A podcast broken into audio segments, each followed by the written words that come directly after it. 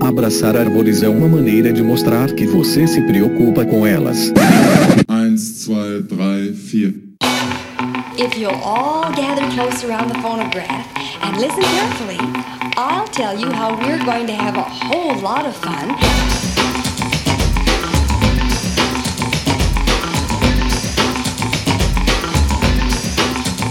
Aqui é Fernando Lima e este é o Desabraçando Árvores, um bate-papo sem firula sobre ecologia, conservação, a vida, o universo e tudo mais. E eu estou aqui direto de Atibaia, São Paulo, e comigo está a maravilhosa doutora Miriam Perilli. Oi, pessoal! Quanto tempo, né, que eu não participo dessa abertura? Olha aí, que doutora saudade! Miriam.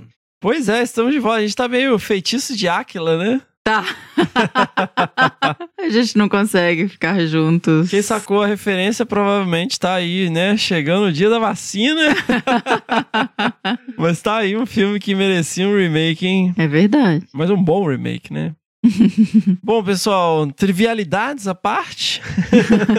Seguimos então para apresentar aqui a nossa maravilhosa convidada, ela, doutora Miriam, a nossa madrinha. Queridíssima, fiquei tão feliz que você gravou com ela. A galera acha que é brincadeira quando eu fico falando padrinho, madrinha, né? Porque são realmente padrinhos e madrinhas, né? O Bião é realmente, né? O nosso querido Biwan Kenobi é o nosso padrinho de casamento. E a nossa maravilhosa convidada de hoje é a nossa madrinha de casamento. Sim, sim. Com muito orgulho. E de quem estamos falando, senhoras e senhores? Estamos falando da maravilhosa Carla Monteiro Paranhos, ela que possui graduação em Ciências Biológicas pela Universidade Estadual Paulista Júlio de Mesquita Filho, a Unesp Rio Claro, olha aí que conhecemos muito bem, né, doutora Miriam? E mestrado em Ecologia e Conservação pela Universidade Federal do Paraná. Atualmente ela é professora do ensino fundamental na Escola Municipal Deodoro. Ela tem experiências na área de educação com ênfase no ensino de ciências. E ela tem uma larga experiência né, no campo da primatologia. Trabalhou durante muitos anos aí no programa de conservação do Mico-Leão Preto do Instituto de Pesquisas Ecológicas e tem uma visão muito global aí. Atuou em projetos de conservação, atuou aí também no setor privado e agora dedica sua carreira no ensino Super importante, né? Super importante, Sim. sem dúvida nenhuma. A coisa mais importante, viu? Porque é- eu realmente acho que nós, na divulgação científica, a gente tem um papel, mas a gente está enxugando o gelo, cara, porque a gente tem que dar o mérito mesmo aos professores do ensino fundamental, sabe? Aos professores do ensino médio que estão ali na linha de frente, porque se essa galerinha nessa faixa etária não tiver a base necessária, não adianta a gente ficar aqui, a gente vai ter que ficar explicando que a Terra é redonda eternamente. Tem que ter a base, você tem que ter É. esse pessoal aí com pessoas que são apaixonadas pelo que fazem e que estão dispostas a tentarem mudar um pouco. Pessoas incríveis como a Carla, galera. E assim, vocês vão ouvir essa história, é uma história linda. Nós somos suspeitos pra falar, assim, que a gente é muito apaixonado pela Carla. né? Aquela, assim, é, eu posso falar que ela meio que me pegou pra criar. Quando eu fui morar, né? Comecei minha carreira lá no interior do estado de São Paulo. No interior, não, aqui no interior do estado de São Paulo, né? Porque nós continuamos morando no interior, mas enfim. Então fiquem ligados que essa entrevista está absolutamente sensacional. Apesar de sermos suspeitos pra falar, né? É, mas eu tô super curiosa. Não, não precisa. Ouçam aí e me falem se não está absolutamente sensacional. Um grande beijo, Carla. Muito obrigado pelo carinho de sempre, amiga querida. E obrigado por compartilhar a sua jornada conosco e com os nossos ouvintes. Sim, Carla, você me inspira muito. Fiquei muito feliz que você aceitou gravar com o Fê. E tô curiosíssima pra ouvir. Seguimos! Moçada, eu gostaria de lembrar a todos e todas que nós temos lá as nossas redes sociais, no Instagram, o arroba Desabraço, e no Twitter, o arroba Desabraço, e também uma página lá, meio batida no, no bom e velho Facebook. Você ainda olha e faz olho, um manejo olho, lá? Olho, olho. Ah, eu entro, compartilho as coisas. Ninguém vê, né? A galera tá afim de, de Ai, fundir não, o ódio gente. no É, você tá Facebook. no Facebook, então... tá espirrando sangue, você tá louco.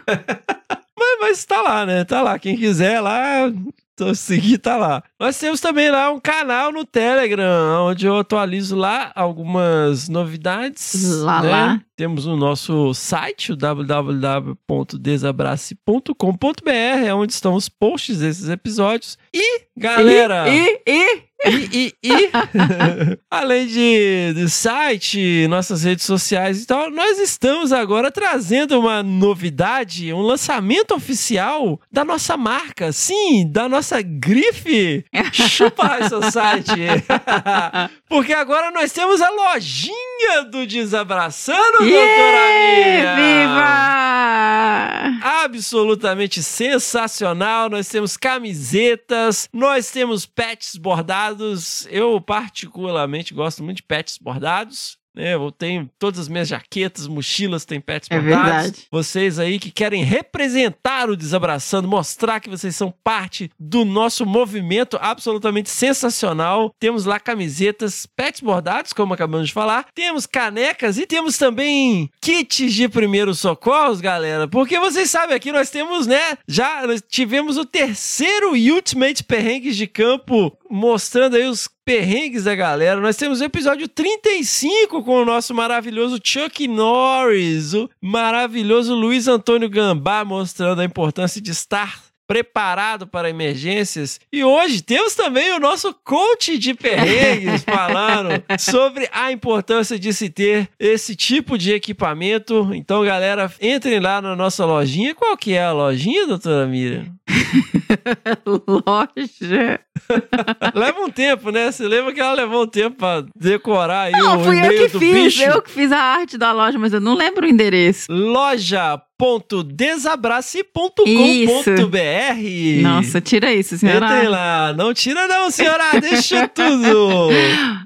Gente, tá muito legal a lojinha. A gente fez os produtos que estão lá com muito carinho. Tem uma fila enorme de outros para entrar em breve. A gente tá correndo atrás aí de desenhos bacanas, de estilo, de montar camisetas, artes, canecas e trazer mais material especial para você, tá? Então entrem e se você quiser apoiar e quiser usar uma caneca legal, uma camiseta linda e um kit de primeiro socorro, é só Que esperamos que você não precise, né? Mas... Desculpa.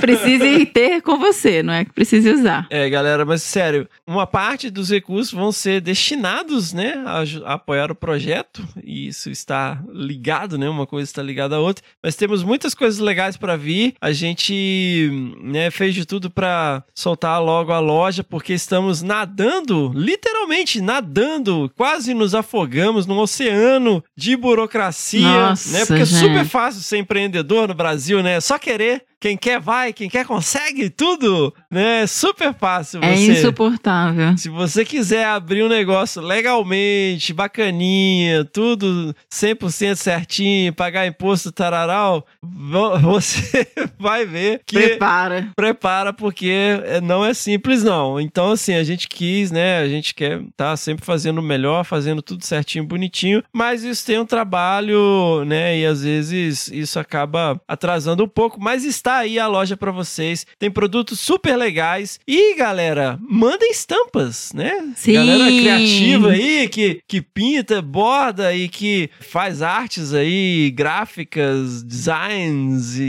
Photoshop e GIMP, GIMP e o que quer que Ilustração. seja. É, mandem suas artes e a gente, a gente faz negócio. Inspiradas no Desabraçando, né? Claro. E também no Que Bicho é Esse? Por favor. Né? E no que bicho é esse, crianças?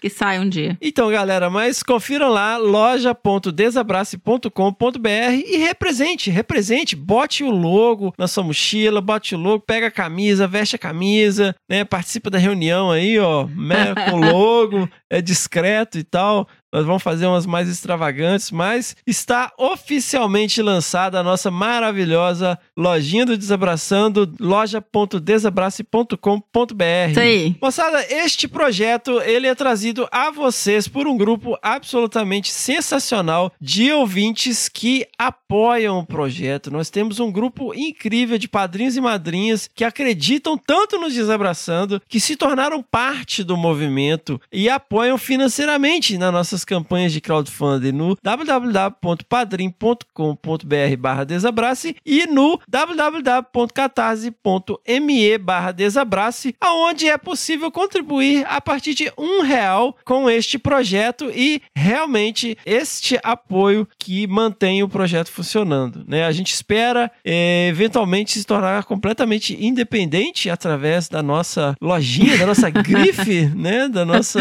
Nossa grife, parece falar de boutique. Super sabe? fashion, nossa boutique. É, também temos quitutes, mas é, por enquanto nós realmente dependemos disso para o nosso maravilhoso editor senhor A e algumas outras despesas. Isso tudo é, fica disponível numa planilha para quem quiser acessar lá, ver para onde que esse recurso está sendo usado. É tudo muito, sabe, a gente não ganha nada com essa bagaça aqui, mas a gente vai ficar rico com a lojinha, né? Então assim.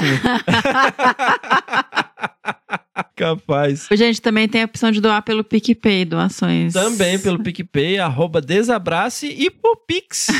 É só, só querer. Então, moçada, considerem lá se vocês querem apoiar uma causa legal e acreditam nesse projeto aqui, acreditam no que a gente faz. Considerem se tornar apoiadores e apoiadoras, né? Nós temos um grupo exclusivo para os apoiadores e apoiadoras lá no WhatsApp, né? A galera tá lá sempre interagindo, coisas super bacanas, ninguém dá bom dia à toa e manda foto de gatinho e nem fake news, né? Porque É, porque o Fernando é o mediador do grupo. É, não, porque eu não- sou mediador do grupo e aqui tem ordem.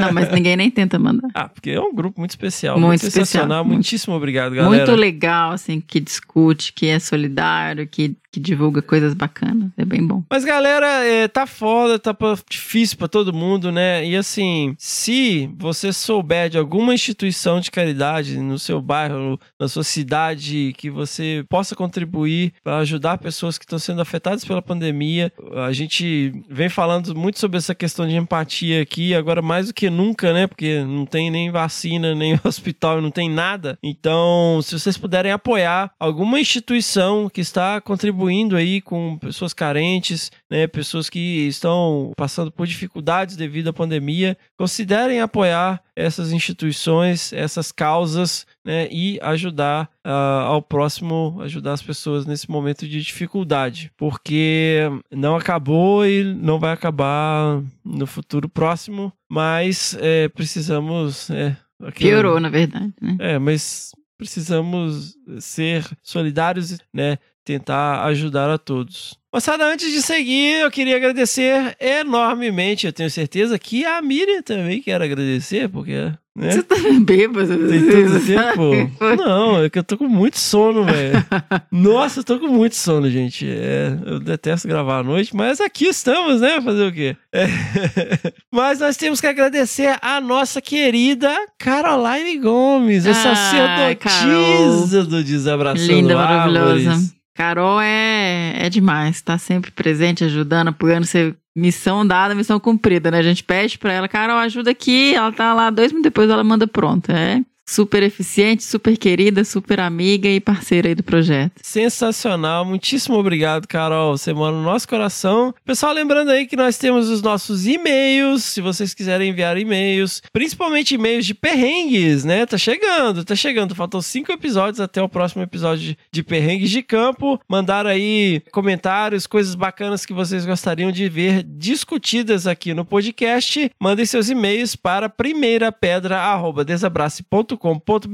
Lembrando sempre as palavras de Jesus em João capítulo 8, versículo 7. Aquele que estiver sem pecado, seja o primeiro a tirar uma pedra. E seguimos para o nosso maravilhoso quadro com o majestoso Hugo Fernandes. Ah, que ótimo. O nosso coach de perrengues. E vamos para o episódio. Bora.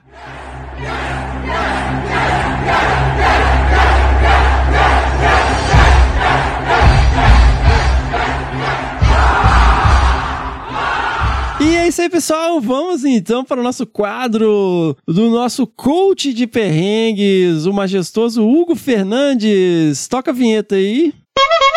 E, e foi mal, não. Pede você aí, ô Pinto. Estamos sem vinheta até agora, né? Então, é, eu conversei com o editor, cara, e falou que dessa vez não, não passa, velho. O próximo episódio estamos com vinheta. É a crise brasileira. Tá faltando vacina e vinheta. Não, cara, ô, que isso, a gente vai, vai rolar, vai rolar, vai rolar. No próximo tem. Hoje, o nosso episódio do Coach de Perrengues é sobre. Eu não vou nem falar o assunto direto, não. Eu, eu só vou contar a história pra vocês, vocês vão entender. Todo mundo meio que já passou por isso. Que é aquele perrengue que você sabe que vai, mas não sabe se volta. Pague para entrar, reze para sair. Exatamente.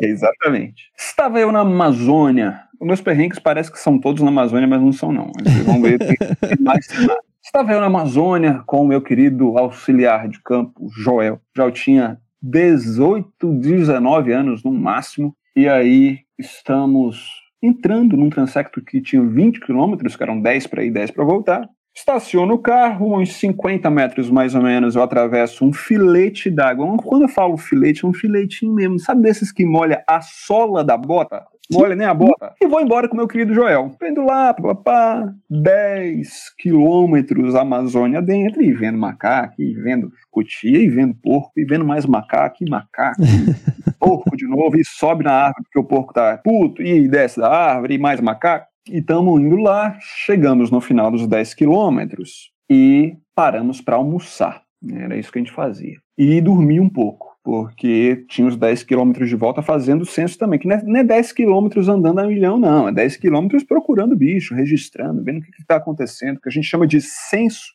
O censo. É, explica pra minha tia, tia Cotinha, lá de Carangola, Minas Gerais. Tia, o que que... O Hugo vai falar o que que ele fazia. Ele ficava andando na trilha devagarzinho, vendo bicho. Exatamente. Mas mim tem mais o que fazer, né? Não é possível. Mas tem uma metodologia, tia Cotinha, que é o seguinte: nós temos que cumprir uma determinada distância dentro de um intervalo de tempo. Então, no caso, a gente tinha que fazer 5 quilômetros em duas horas e meia, ou, ou né, no caso, 10 quilômetros em 5 horas. Era isso que a gente fazia. Chegávamos no ponto final, dormíamos e voltávamos fazendo o mesmo transecto durante a tarde. Era esse o nosso trabalho. Quando eu estou lá, almoço, para começar já assim, já de cara, já de cara, quando eu estou chegando, o marimbondo do nada, o marimbondo. Eu acho que eu estava no caminho dele, nem queria me ferroar, eu só estava no caminho dele. Ele deu uma ferroada no dedo que é aquela que já dói na hora já. Aquela que, aquela que você toma, você já olha para a pessoa que está do seu lado, ela que foi, você nada, pô. E a lágrima aqui, né? A lágrima já enchendo o olho aqui. Você não imagina, tá doendo? Não, tá doendo lá nada. E você pensando, ô oh, minha mãe agora aqui. Beleza, e você continua andando e o ar começou a falhar. O, o, ar começou a ficar rarefeito. Falei, a gente tá subindo, não, é um marimbondo mesmo. Beleza, e tamo junto. Aí eu esqueci a dor, fiquei lá, e fui puxar uma redinha ali, né? Eu botei uma redinha daquelas redinha, aquela redinha de pano, que todo mundo já caiu numa redinha daquela ali, né? Horrível, essa é boa, sem vergonha, é mas beleza. Eu estico o pé para poder dormir, já meto o pé na nuvem de micuim já. Bom, bom também. Não vi, se eu tivesse ah, visto. melhor ainda. Melhor ainda, e não vi, beleza. Eu acordo todo picado de micuim, com a mordida de marimbondo e vou voltando. Eu começo a voltar, começa a chover. Mas não é chuva São Paulo, Terra da Garoa, não. É chuva Amazônia.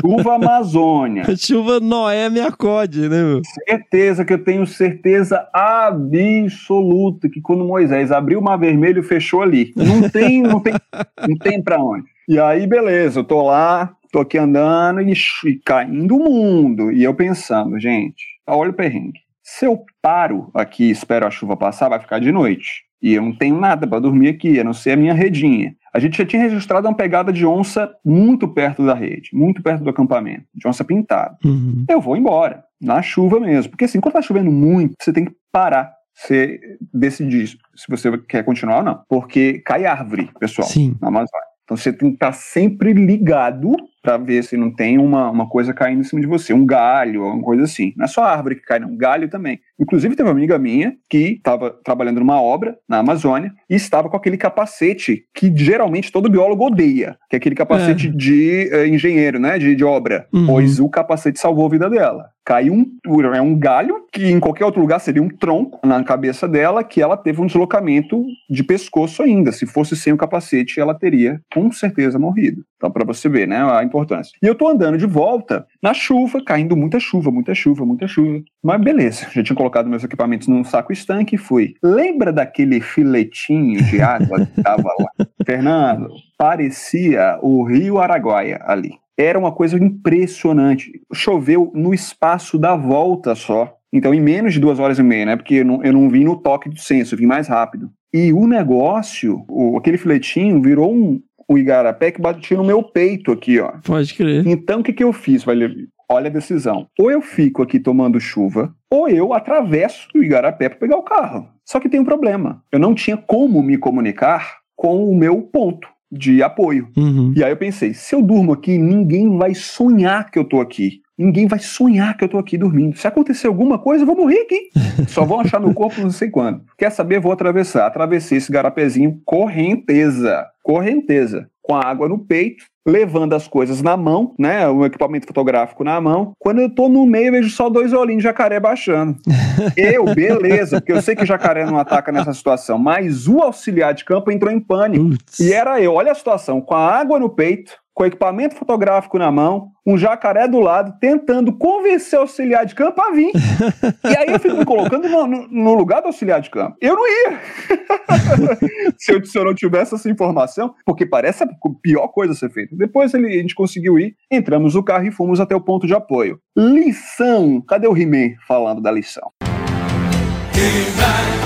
Na história de hoje, aprendemos uma lição importante. Número um, nunca saia do seu alojamento, do seu ponto de apoio, sem avisar a uma base, a alguém que fica, para onde você está indo e que horas você volta. Boa. E você precisa colocar um plano de resgate para qualquer situação. Hugo, eu faço isso, eu estou há 30 dias no campo, 30 dias de plano de resgate. Você está indo para onde? É para você voltar que horas? A partir da primeira hora, porque a gente sabe que problemas acontecem, a partir da primeira hora, deu uma hora que você não voltou, a equipe entra em alerta e começa a tentar localizar você de alguma forma. Boa. Uma hora e meia, a equipe começa a se movimentar para ir até você e ainda tentando trabalhar a sua localização. Duas horas, querido, é o plano de resgate que você conseguir. Já você já tem que estar a caminho para poder fazer esse resgate. E dependendo, obviamente, da situação, esses, esse, esse tempo ainda é reduzido, ok? Dependendo da situação, esse tempo ainda é reduzido. Então você precisa estabelecer isso. E outra coisa, entrou, está numa situação de chuva, você vai ter que analisar muito o seu ambiente para ver se vale a pena. No meu caso, não choveu muito na ida. Se tivesse chovido muito na ida, eu teria abortado a missão. Por quê? Porque, para mim, que trabalho com mamíferos, chuva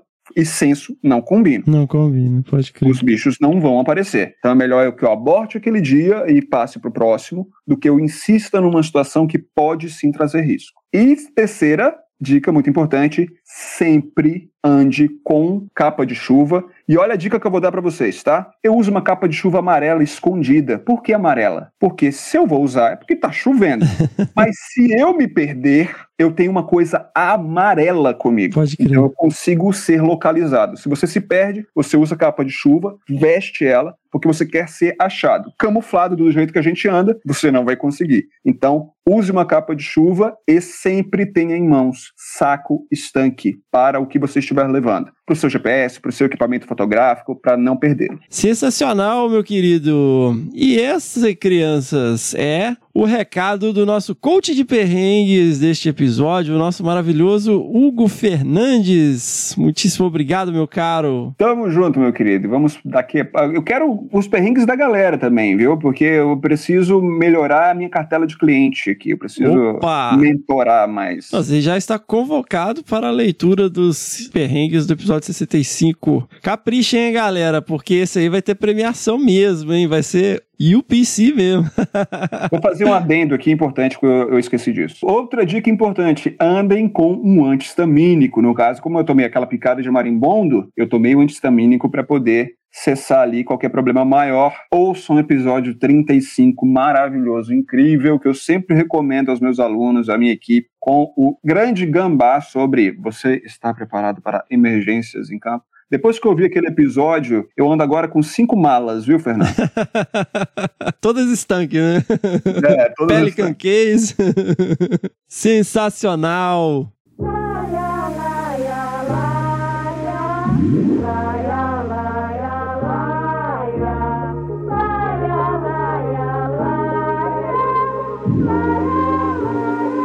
Isso aí, pessoal. Eu estou aqui hoje, finalmente, depois de muita insistência, com a minha querida irmã, minha querida amiga, minha querida madrinha, Carla Paranhos. Beijo, madrinha. Deus abençoe. Que bom a gente conseguir falar finalmente. Finalmente, né? Depois de muita insistência, né? Porque é engraçado, porque tem muita gente que se oferece pra gravar, né? E várias pessoas que eu fico assim, não, pelo amor de Deus, vamos gravar, vai ser super legal e tal. A galera fica, não, não, não. Você tem o quê? Tem quase dois anos que eu já tô te chamando? É, eu acho que tem mais ou menos isso. Mas não achava que estava tão digna a minha ilustre presença aí no seu programa. Estou muito honrada, Fernando, muito honrada com o convite. Agradeço demais. A honra é nossa. Sou muito fã da iniciativa de vocês.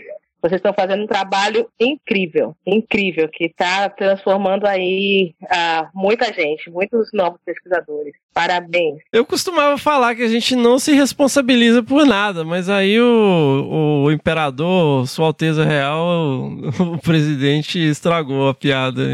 Parei de falar. Verdade.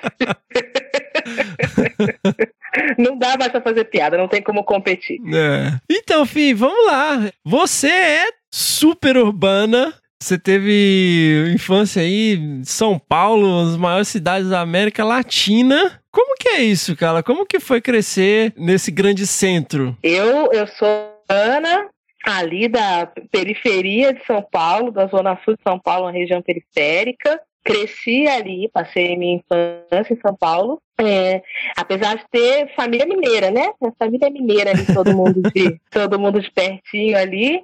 Ah, tenho família em Viçosa e família de, da região de Teófilo Otônio, em Tambacuri. Olha aí. Então, de alguma forma, apesar de ser super urbana, a gente tinha umas escapadas, às vezes ou outra, né? Pra ir na casa da avó, pra visitar os parentes, e aí era o meu ponto de convivência com uma parte mais rural, com uma parte uh, de floresta, assim, na, na, na, parte da casa da minha avó materna, que era em Tambacuri, é um grotão, assim, então era mato. Mas eu era a menininha da cidade no meio do mato, né?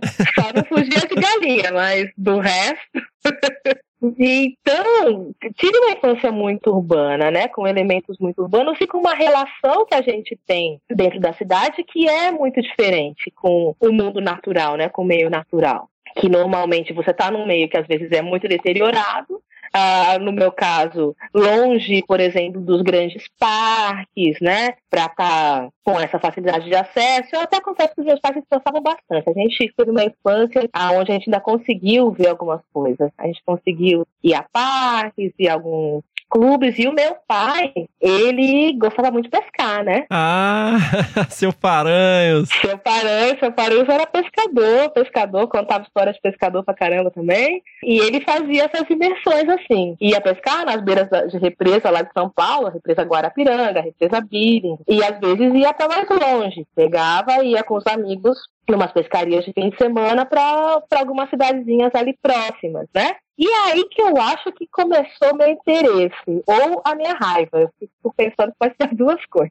Porque nessa pescaria, nesses passeios de pescaria do meu pai, quando eram as pescarias mais legais, que eles iam acampar, que eles iam ficar o fim de semana todo, aí eu não podia ir. Ah. E a, e a, a Omarada, e a Omarada, e os, os filhos, alguns meninos, e eu não podia ir. Eu falava, pai, eu não quero ir. E aí ele falava pra mim, mas você não pode ir, minha filha, você é muito alérgica. Você é muito alérgica. Eu escutava essa frase. E aí eu acho que isso tá ali entre, entre as motivações para depois de muito tempo me enfiar no mato literalmente. Acho que foi raiva. E na primeira oportunidade que eu pude, eu fui me embrenhar no mato mesmo, né? E que oportunidade foi essa? Poxa, isso foi já na faculdade, isso já foi na, na graduação, né? Quando eu estava na graduação para fazer o TCC, a iniciação científica, né? Aí eu fiz um trabalho no um trabalho de campo que me permitia estar lá na, no meio da floresta alguns dias por mês, assim. Mas aí como que a jovem Carla decidiu fazer biologia? E aí tem uma outra questão também, isso era parte, né, da sua realidade e tal, prestar universidade, é uma tradição de família, como é que é? A gente ah, era uma coisa estava no horizonte, mas não era uma, realmente fácil. Uhum. Eu digo que estava dentro do meu horizonte porque justamente pela origem da família ser de Viçosa, né? A minha, fa a Uhum. minha família paterna é de Viçosa, os meus avós trabalharam na universidade, minha avó foi cozinheira na universidade, meu avô era meio que faz tudo. Então, parece uma coisa muito pequena, mas só essa possibilidade de- deles dois, há duas gerações atrás, estarem circulando num ambiente diferente, já abria um pouquinho do horizonte. Eles trabalharam na universidade. Nenhum dos filhos deles pôde cursar nenhum curso na universidade. Alguns também trabalharam lá na Universidade Federal. Mas já os netos, para os netos, isso começou a ser um horizonte, uma realidade possível. Então, eu tenho duas primas mais velhas que estudaram em Viçosa, que se formaram em Viçosa, uma se formou em veterinária, outra se formou em química. E aí isso já começa a, a fazer uma diferença, né? Você fala, Uhum. poxa, é possível, é uma realidade.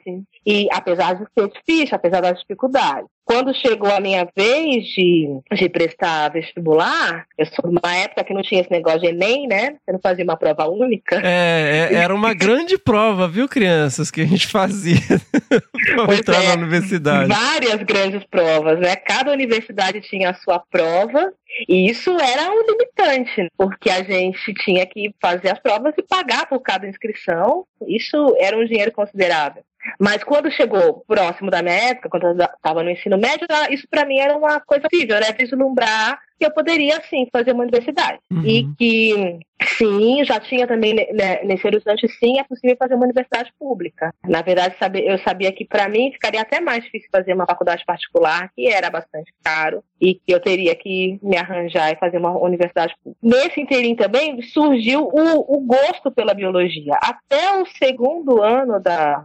Até o, até o último ano do ensino médio. Eu fiquei muito balançada em fazer jornalismo. Olha aí. Ah, Seria ah, o meu curso de escolha. Na verdade, foi. Eu até prestei vestibular para jornalismo em uma universidade particular. Mas eu comecei a gostar muito de biologia quando entrei para o ensino médio. É aquela coisa do encantamento mesmo. Uhum. Fiquei encantada com aquilo, tinha uma afinidade com a matéria, tinha facilidade. Quando eu comecei a aprender genética, eu falei assim: é isso, é isso eu quero. É, isso. é isso. E me encantei, me encantei. E aí, quando surge a possibilidade de prestar o vestibular, né, o tempo de prestar o vestibular, eu fiquei muito entre essas duas opções, entre o jornalismo e a biologia. O que definiu a ida para a biologia foi a possibilidade de uma turma de, de estudantes, da, eram estudantes e acho que talvez professores ou alguém que estava junto com eles, da Unesp, entrando na, na sala de aula, falando que naquele ano a Unesp estaria dando isenção de, da taxa do vestibular para os alunos que optassem por fazer um curso de licenciatura. Olha aí. E aí, eu acho que eu já tinha me inscrito para o vestibular da FUVEST, já tinha me inscrito para o vestibular de Viçosa. Não ia fazer mais nenhum, porque não ia dar. Uhum. E aí, eles vieram com essa história de isenção no vestibular da Unesp para curso de licenciatura. E aí, eu fui olhar, vi que o curso de biologia tinha modalidade de licenciatura. Então, eu falei, vou prestar biologia na Unesp. E assim fui. Prestei biologia na Unesp. Para mim, assim, esse- essa isenção era para cursos de licenciatura de alunos vindos de escola pública, né? E para mim, a surpresa, passei muito bem colocada. É, eu acho que pro curso eu fui uma das duas melhores notas da licenciatura e aí eu ganhei uma bolsa. Eu não me lembro exatamente qual que era o nome dela. Era uma bolsa no valor, na época, de 120 reais para para ajudar na faculdade. Ah, você já entrou com bolsa. Eu entrei com bolsa, com Ah, essa bolsa bom. do vestibular. Eu entrei com essa bolsa da VUNESP, era isso mesmo. VUNESP, que é a quem faz o concurso da, da, da Unesp, né? Entrei com a bolsa da Unesp e tive essa bolsa pelos quatro anos da faculdade. E foi assim, o, o incentivo, né? Aquela coisa do, do pontapé, o que você precisa Uhum. para poder acontecer. É que nessa época esse dinheiro valia alguma coisa, né? Ou se valia, Fernando. É, eu lembro que a minha bolsa de, de iniciação científica era 240 reais. Isso na aí. época da FAPEMIG. A da Vunesp era metade. E aí, no decorrer da faculdade, eu consegui mais uma bolsa de iniciação científica, que era de 240. E aí, pronto, tava com o burro na E você sombra. fazia o quê? No, Nesse projeto que você ganhou a bolsa de iniciação? Era uma bolsa do PET, do Programa Especial de Treinamento, da CAPES. Então, eu passei por várias áreas dentro da universidade. Trabalhei um pouco no, no laboratório de citogenética, e, mas a maior parte do tempo eu fiquei no laboratório de ecologia, trabalhando com, com ecologia de ambientes aquáticos, com qualidade de água, né, fiquei muito com qualidade de água, depois com ecologia de, de ambientes aquáticos, e aí a, o trabalho que depois virou meu TCC foi orientado pelo professor Nivar Gobi com ecologia de pequenos mamíferos. E aí fiz um Hum. inventário de pequenos mamíferos lá no Horto Florestal, na Barros de Andrade. No horto ali no fundo da universidade? Isso, isso. Só tem eucalipto lá. Só tem eucalipto, só tem eucalipto, um monte de marsupial, pegava gambá, torta direito, só gambá, só gambá. Mas tinha, tinha umas coisas diferentes que eu fiquei também surpresa quando eu vi. Aí aquela coisa da mina da cidade via na coisa no mato. Quando eu vi um rastro de, de viadinho, assim, eu falei, não, não é possível. Não tem aqui, não, não tem. Eu olhava, olhava o livro, olhava o rastro, não é, não é possível. Eu cheguei lá com a foto da orientadora, falta a minha orientadora, falando, mas tem mesmo. Ela, claro que tem, é um ambiente de Eu gente, segurança, só tem eucalipto aqui. Mas tinha, aí foi É, tem umas matinhas, umas matinhas ciliares, né? Tá Tem, não, impregnado de, de, de javali aquilo ali, né? Agora é javali. É. Nunca mais voltei, nunca mais visitei o. Tenho saudade. E aí, mas ó, aí você trabalhando com pequenos mamíferos, fez seu TCC. Como que você foi parar no, no extremo oeste do estado de São Paulo? Ah, pois é. Eu fiz então o TCC com pequenos mamíferos. Foi essa a minha primeira experiência, né?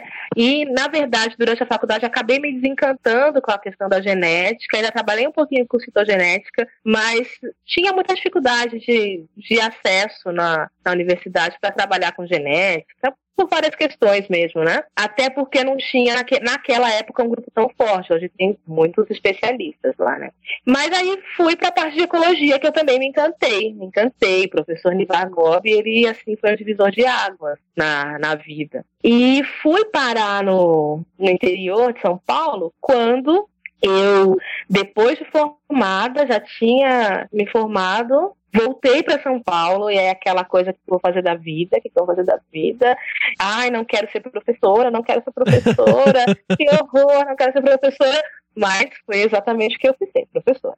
Esse foi da aula. Fui, fui dar aula também na, em, em na verdade, nesse ano, acho que eu dei aula em escola pública, dei aula em escola particular, dei aula particular, trabalhei um montão, trabalhei nas, nas escolas que eu estudei. É mesmo? Foi, foi. Foi muito legal. Mas eu perdi o meu radar, né, de trabalhar com, com ecologia, de trabalhar com pesquisa. Naquele momento, definitivamente, eu não queria ser professora, né? Apesar de a educação sempre também, ela sempre esteve no meu radar, né? Mesmo durante a faculdade, em todos os questionamentos que eu fiz durante a faculdade, eu já sabia que em algum momento teria que me dedicar a isso. Mas naquele momento eu não queria. E aí eu tomei conhecimento do- dos projetos com primatas.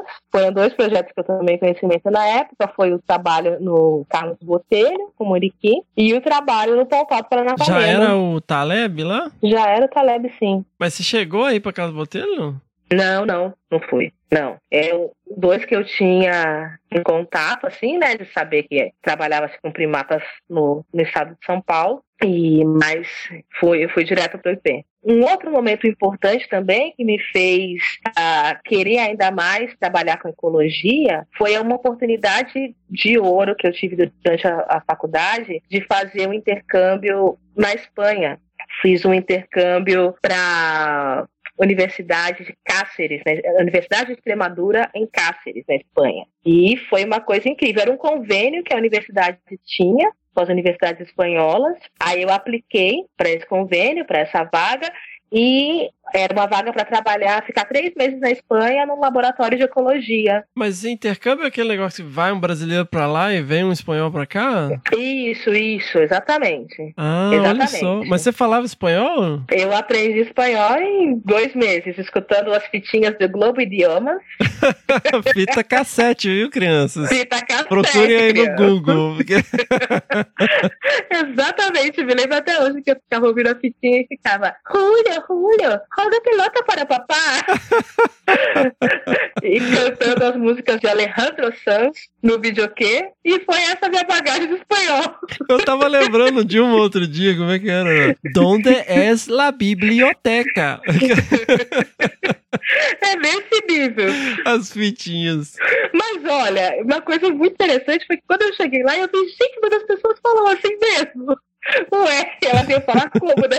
Era espanhol. Mas enfim, fui, aprendi muito na marra a língua, mas aprendi muita coisa no laboratório de ecologia com o professor Sebastião Hidalgo. Mas tinha uma infra, assim, você chegou lá, meio que tinha um lugar pra ficar e tal. Tinha, tinha. O convênio era o seguinte: a Universidade Brasileira arcava com as despesas de transporte, as passagem. E a Universidade Espanhola com as suas despesas de hospedagem, de estadia e alimentação. Então, era esse convênio. Teve um probleminha que a Universidade Brasileira, no final, não conseguiu arcar com a, com a meu, meu custo de passagem. Então, a gente arcou. Eu meu pai, a gente arcou e compramos a passagem, era uma oportunidade de ouro e fui. Foi excelente. Né? Nesse laboratório, foi a primeira vez que eu tive contato com biologia da conservação. O, o professor, o professor Sebastião fazia um trabalho com uma espécie de ave que é a ave tarda, que é uma das maiores espécies eh, de aves da aves como que é?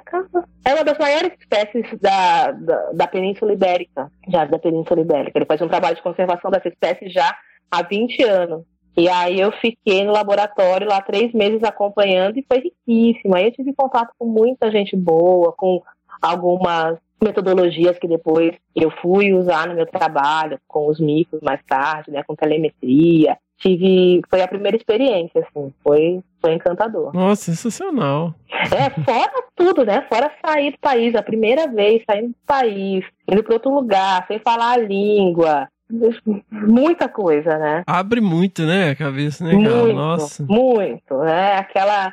Você fala assim, poxa, é possível, né? Dá pra Possível. ser. Eu tô lembrando aqui da primeira viagem que eu fiz, que parecia um filme da Dan Sandler, assim, né? Que tipo, eu dormi no aeroporto, perdi conexão, eu- o voo atrasou, deu uma zona danada. E eu não sabia direito, né?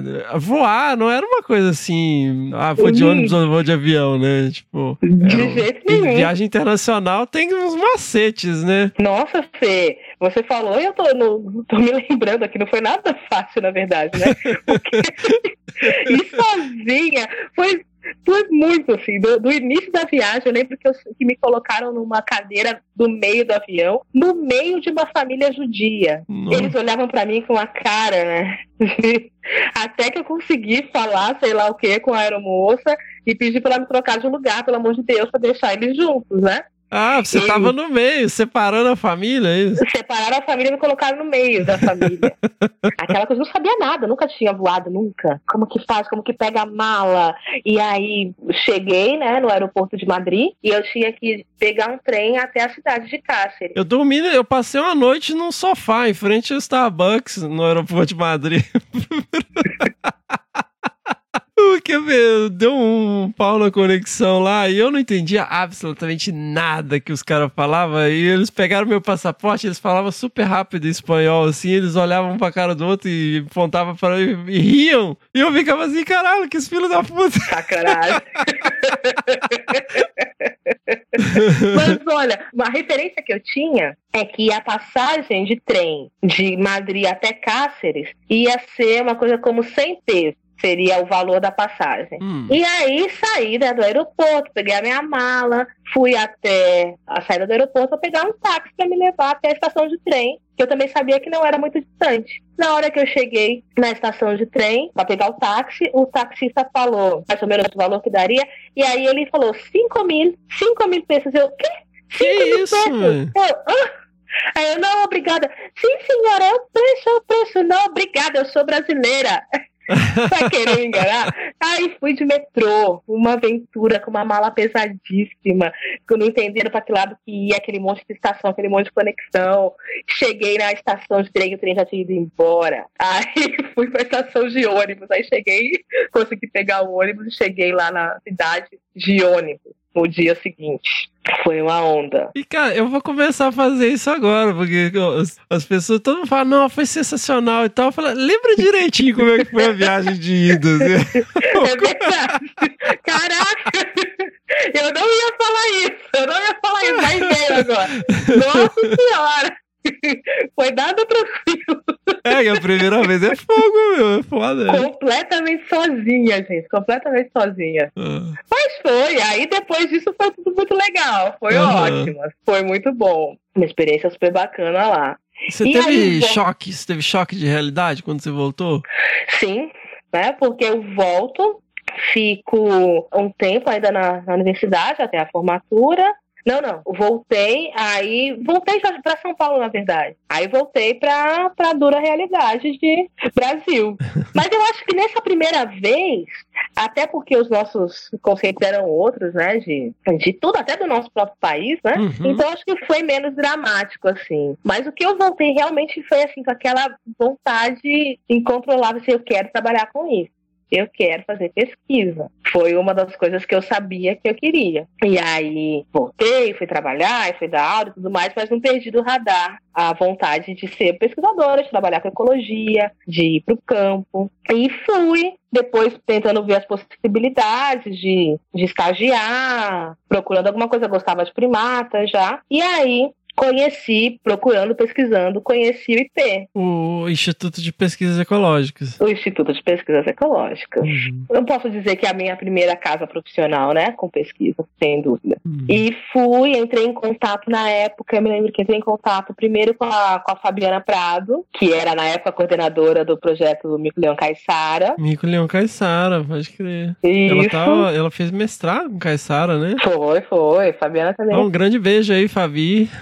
Se estiver é, ouvindo a gente. Saudade de ti. E na época, a Fabiana me falou que não estava indo pro campo, que estava grávida, acho que da Laura, a primeira filha dela. Então, ela não estava fazendo campo naquele momento, não ia fazer campo tão cedo. E depois me passou o contato da Cristi, da Cristiana Martins, que é a Uhum. coordenadora do Mico Leão Preto. E aí entrei em contato com a Cristi, conversamos e eu tive a oportunidade de ir pro Pontal, isso no ano de 2001. O Pontal, crianças, é no extremo oeste do estado de São Paulo. É aquele biquinho lá do estado de São Paulo, divisa com Mato Grosso do Sul e Paraná. É Isso, Pontal do Paranapanema, que é aonde na época eram as- a, a maior parte das, das ações do, do IP, né? Mas como é que foi, assim, seu primeiro contato? Você foi direto pro Pontal? Você foi fazer estágio? Eu Fui fazer estágio, fui fazer estágio, fui direto. Conversei com a Cristi durante alguns meses, a gente ficou conversando e tentando ver que época seria. Eu trabalhava, né? Era professora, então eu acho que eu peguei um período de próximo de férias. Eu fui, eu fui duas vezes como estagiária antes de ir em definitivo. Aí eu acho que uma vez eu peguei um período de férias, outra vez eu peguei algum período emenda de feriado. E fui passar uma semana, depois mais uma semana. E como é que foi que você chegou lá, assim? Porque Teodoro era um Wild West, né? Chegar lá naquela rodoviária lá, tudo. Daquele jeito, né?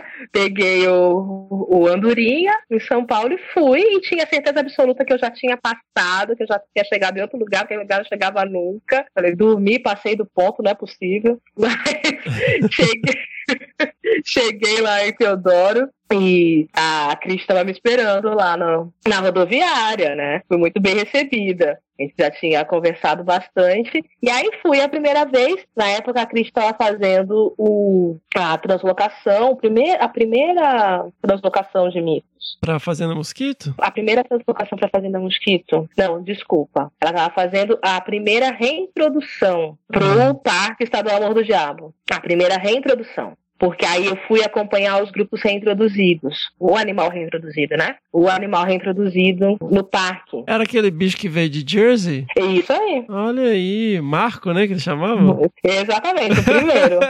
o primeiro. Nós estamos falando, gente, de um manejo que foi feito em parceria com o Durrell, né? O Instituto Durrell lá da ilha de Jersey, que eles são um sucesso incontestável na reprodução de espécies ameaçadas. Eles foram os primeiros a reproduzir mico-leão dourado em cativeiro, né? E eles trouxeram um mico-leão preto para ser reintroduzido no mundo do diabo e o nome dele era Marco. Exatamente.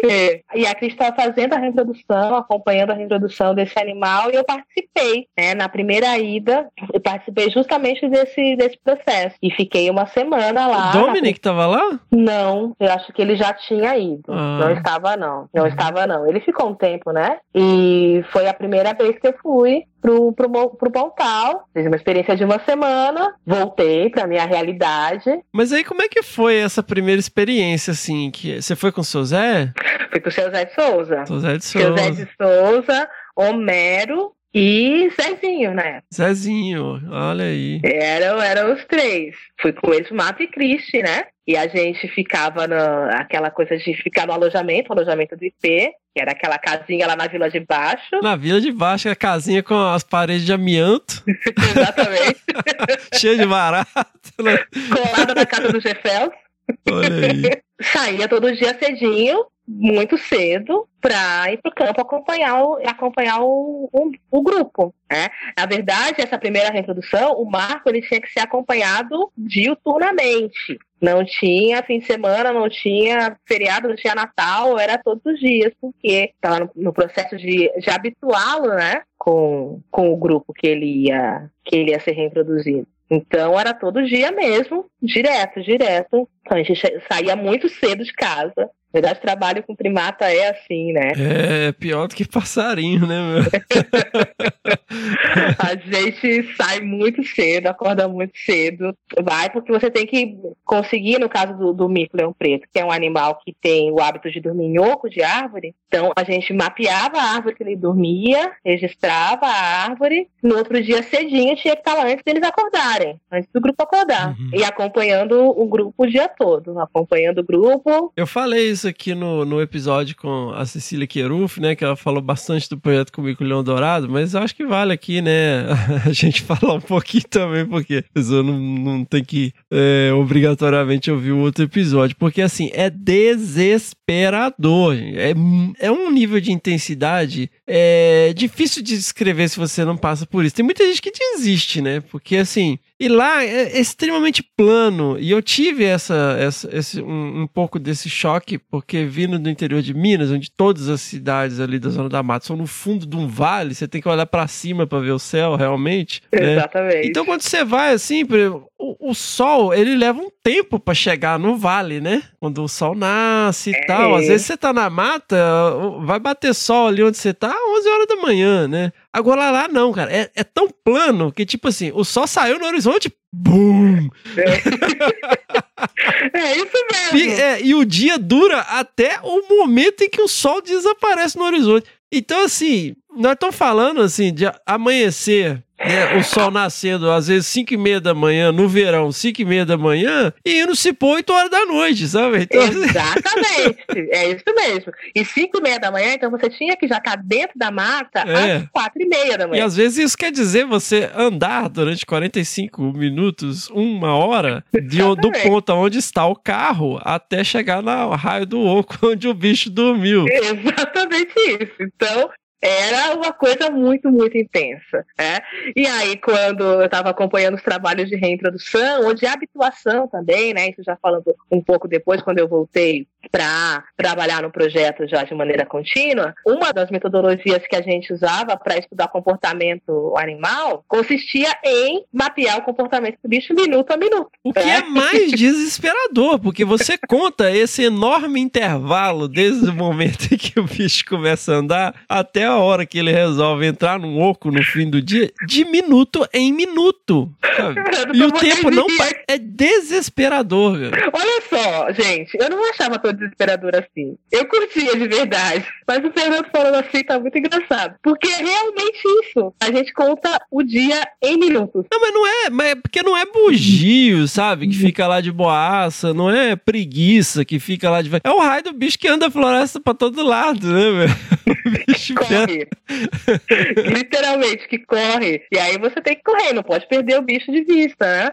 Mas foi, muito interessante. Assim, essa primeira vez, eu acho que ela foi mais tranquila, porque o Marco era um bicho mais tranquilo. Ah. Ele estava muito habituado com gente. Uhum. Ele ficava muito pertinho e a nossa preocupação era principalmente com ele. Então, foi corrido, mas não tanto. Intenso, mas não tanto. Da segunda vez, também fiquei no morro, mas com outro grupo de habituação, e aí já mais intenso, que era o grupo que ia receber o outro animal reintroduzido. Mas, ô, Carla, você sentiu, assim, você tinha preparo, assim, pra esse tipo de atividade de campo? Fernando, eu tinha vontade, muita vontade. O preparo que eu tinha foi da experiência lá na, na Espanha, então conhecia um pouquinho das técnicas, assim, mas era uma coisa completamente diferente, né? A de observação daquela ave na, na Península Ibérica, um negócio que a gente tem que ficar super de longe lá, ah, com binóculo, observando, muito mais tranquilo. Esse preparo, não, não tinha mesmo, definitivamente não. Não, porque eu consigo te descrever com uma riqueza de detalhes, assim, tipo, minuto a minuto do meu primeiro dia com o seu Zé no Morro do Diabo, assim, porque pra mim foi muito traumático. Sei, pra mim foi uma coisa muito encantadora a hora que eu vi aquele bicho saindo do oco. É mesmo? É, é uma, uma visão assim que eu consigo ter até hoje. Na verdade, tem dias que eu sonho comigo. É mesmo? Olha aí. Sério, a imagem dele saindo do oco ficou muito printada, assim, sabe? E como eu falei, ainda era tudo muito no encantamento. Eu acho que a minha motivação, desde que eu estava na, na, na graduação, passando por, por, por, esse, por essa experiência na Espanha e tal, era de que, poxa, que fascinante que é isso, né? E para uma pessoa que não tinha experiência, que era esse bichinho da cidade, me deparar com aquilo tudo foi muito, é, foi muito fascinante. Que legal. Então, foi assim. E aí voltei em definitivo pro, pro Pontal em 2002. Mas aí você fez esses dois momentos, né, de estágio e tal, e aí você voltava pra São Paulo. Isso, aí eu voltava pra realidade. Aí eu voltava pra minha realidade de, de sala de aula, no momento em que eu não queria ser professora. Então, apesar de sempre ter sido muito dedicada ao que eu fazia, era eu queria estar em outro lugar, né? Mas Uhum. falei, então, estamos aí, estamos com o objetivo. Vamos concluir, vamos trabalhar direitinho e ver a possibilidade de ir. E aí, em 2002, ah, surgiu a, a oportunidade de ir de uma maneira mais contínua, né? Ficando uma temporada grande. Eu lembro que conversei com a Cris, falei vem, fica ah, fica aqui, não vou, não vou lembrar exatamente quanto tempo que a gente combinou inicialmente, e a gente vai vendo, se você se adaptar, se der tudo certo, vai ficando. E aí foi, fui, fui ficando. Bem típico de ONG, né? Chega aí, vai ficando.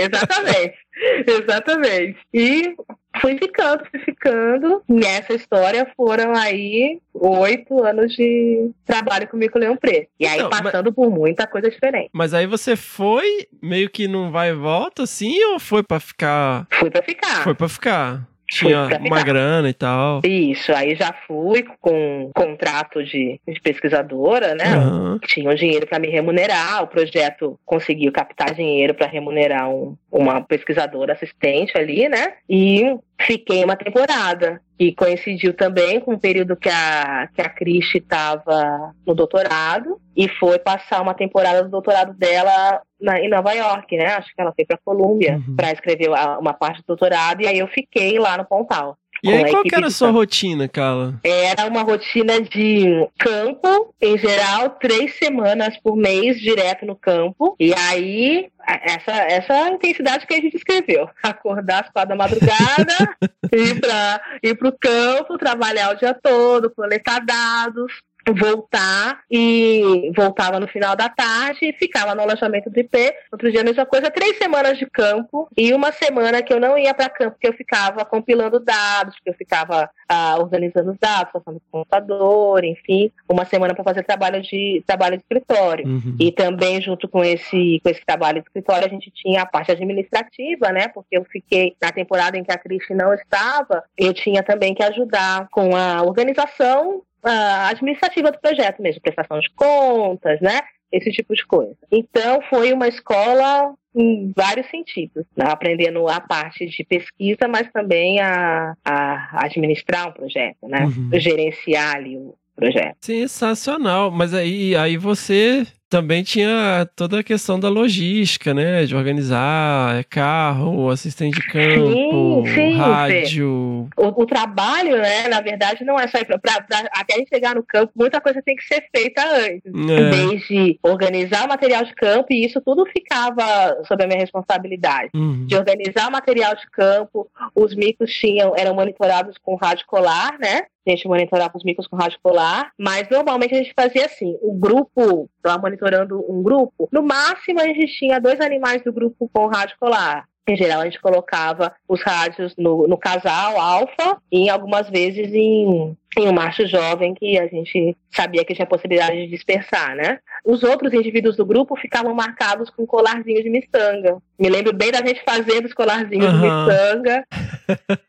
Eu tinha uns colarzinhos aqui até pouco tempo atrás. mico-leão preto, né? Pra quem não sabe, é um macaquinho muito pequeno, um calitriquídeo de 30 centímetros, preto, com a bunda dourada, mas que não tem diferenciação, não tem, não tem dimorfismo sexual, né, não tem não tem diferença entre eles visual, né? A não ser os, os filhotinhos muito pequenos. Então, para diferenciá-los, a gente tinha que usar os colarezinhos, né? O colar de ponta ajudava a gente a individualizar os animais Uhum. e conseguir fazer para o trabalho de comportamento era fundamental. Só um parênteses também, né, Carla? Que é assim, pra quem não tá familiarizado, é, o alfa é o macho dominante, né? Você tem a fêmea dominante também, né? O- os grupos são coesos, né? São grupos familiares e tal. Então a gente coloca o rádio nesses animais, que é um rádio de VHF que transmite um bip, né? Nesse caso, hoje tem rádios mais sofisticados, mas você consegue localizar onde tá o bicho pela direção do sinal, né? Você vai Isso. A antena é fica com direcional. antena, né? A gente fica com uma antena direcional e vai por telemetria, né? Através, conseguindo localizar, fazendo a triangulação e conseguindo localizar a posição dos, dos animais. É bastante importante, é um recurso fundamental para você trabalhar com animal selvagem, difícil identificação e que que se locomove muito no, no ambiente. é fundamental, porque assim, né? Eu falei, a rotina era essa, mas, por exemplo, aos finais de semana, tirando os grupos de em habituação muito grandes, assim, quando estava um processo de habituação muito sistemático, tirando isso, no final de semana, em geral, a gente não ia para campo, não. Só se Uhum. fosse alguma emergência. Mas aí, quando voltava para o campo na segunda-feira, tinha todo um trabalho de localizar o grupo, Uhum. localizar o bando, que era um trabalhão. Sem Era um rádio é difícil, imagina, você tem que rastrear o Nossa. bicho. Não, sem rádio é muito cheiro. É. Então, o trabalhar com radiotelemetria era fundamental. E aí, era essa rotina. Também a gente tinha que fazer toda a organização das outras, dos, outros materiais que a gente usava em campo mesmo, né? E trabalhar e alinhar com, com a equipe de, de assistentes de campo, com os meus queridos mateiros, né? Como a gente chamava. que é um capítulo à parte nessa história toda, né? Que são é. pessoas sensacionais. Que eu acho que o maior aprendizado foi com eles, né? Mas a gente tinha que alinhar algumas coisas para trabalhar. Então, sempre a gente, ne- nessa semana de intervalo, a gente parava, fazia uma reunião, alinhava tudo com todo mundo direitinho para voltar na semana seguinte. E aí você ficou nessa pegada quanto tempo, Carla? Direto, assim. Olha, Fernando, eu fiquei ah, direto no campo de 2002 a 2004. Né, direto sem intervalo mesmo, né? Acompanhando esses trabalhos de monitoramento dos grupos que tinham lá no Pontal, que tinham na Fazenda Mosquito também, os grupos translocados, né? Que a translocação é uma outra estratégia de manejo. E o programa do Mico-Leão Preto fez ah, um trabalho de translocação, um projeto de translocação para uma fazenda relativamente próxima do Morro do Diabo, né? que tinha uma área florestal mais preservada e foi colocado nesse local um grupo de, de micos-leões selvagem, mas nessa área não tinha nenhum. Então eles foram levados para lá e a ideia é que esses grupos povoassem aquela aquela região, né? Uhum. Ah, então acompanhava esses grupos, acompanhava os grupos monitorados no Morro do Diabo e nesse meio tempo eu comecei a desenvolver o trabalho que depois virou a, a o meu projeto de dissertação, Uhum. que foi um censo, um levantamento, né, o censo demográfico dos micro-leões pretos no Morro do Diabo. Então, é que assim, hoje a galera não, não, não faz tanto mais censo, né, velho? Explica mais um, um dia de censo, como que era. Que também é meio desesperador, assim. mas é legal, é legal. Eu posso até entender por que, que não se faz tanto censo mais, porque é um trabalho muito exaustivo. Tá, talvez o trabalho mais calmo do que você está contando o dia em minutos, no- quando você está trabalhando com etologia dos animais, mas o trabalho ali consistia em percorrer algumas trilhas que a gente abriu previamente no Morro do Diabo. O Morro do Diabo, ele é né, uma área de floresta semidescido ali, né, Mata Atlântica do interior, mas ele tem umas diferenças de hábitats nele, né? E a gente tinha interesse em ver se tinha, por exemplo, densidades diferentes de animais nessas diferentes áreas do parque, né? Então, abrimos algumas trilhas, acho que no total foram 19 trilhas. Percorri essas trilhas periodicamente. Ah, o censo, especialmente o censo de censo de mamíferos, né? Censo de primatas, ele tem que ser um trabalho feito de maneira muito metódica, muito é, com muito silêncio. né? Você precisa observar. Macaco é um animal que te vê primeiro e foge, né? De maneira, de maneira geral. É o mico é assim. Macaco prego não, macaco prego vem pra cima de você. Pega bagunceiro, né? Você ouve de longe. macaco prego, não- isso não se aplica. Mas o mico, é é- além de ser raro, de ter uma densidade baixa, ele também tinha um comportamento elusivo, né? Não era um um animal fácil de se, de se enxergar. Então, as trilhas de censo eram percorridas, você percorria com, com um assistente de campo, duas pessoas percorrendo a trilha ali, bem lentamente, sei lá, precisar que velocidade que a gente caminhava. Um Dois, quilômetro por três hora. quilômetros por hora, né? É, era muito lento mesmo. Chegava no final da trilha, levava um tempo ali de mais ou menos umas duas horas para retornar. E aí retornava lentamente também. E quando um animal era avistado, a gente buscava fazer a medida da distância perpendicular da trilha até o ponto de avistamento. E traçar ou- e medir também essa distância perpendicular da, da trilha até o ponto de avistamento contar a quantidade de animais que tinha no bando, todos que fossem possíveis registrar, e isso era a nossa amostragem do censo. Que a ideia é de você ter uma área, né? Que aí você tem a, a distância média, né? Da, dos bichos da Isso. trilha e você tem uma área, você consegue o número de indivíduos por área, né? Isso. Mas e o nessa- zoado é que isso foi desenvolvido pra, pra savana, né? Isso, exatamente. E aí você vai pra um bichinho pequenininho que você vê poucas vezes, né? Em cada ocasião dessa, muitas vezes você vai e não vê nada, né? no meio da floresta. A, a estimativa desse método era feita, por exemplo, a média de distância que eu conseguia enxergar, né? Então, eu, eu assumia que eu conseguia, que, eu, que era possível enxergar todos os animais que tivessem de uma distância X pra, até a trilha. Uhum. Mas é um animal raro, é um animal difícil de ser visualizado, exatamente. Então, muitos, muitos, muitos dias a gente ia e não visualizava nada. Andava e não visualizava nada. Nesse meio tempo também aproveitava para tentar ah, inventariar ali outras espécies e tal, mas não. Comigo realmente foram pouquíssimos avistamentos que eu tive durante, meu, durante a minha pesquisa, né?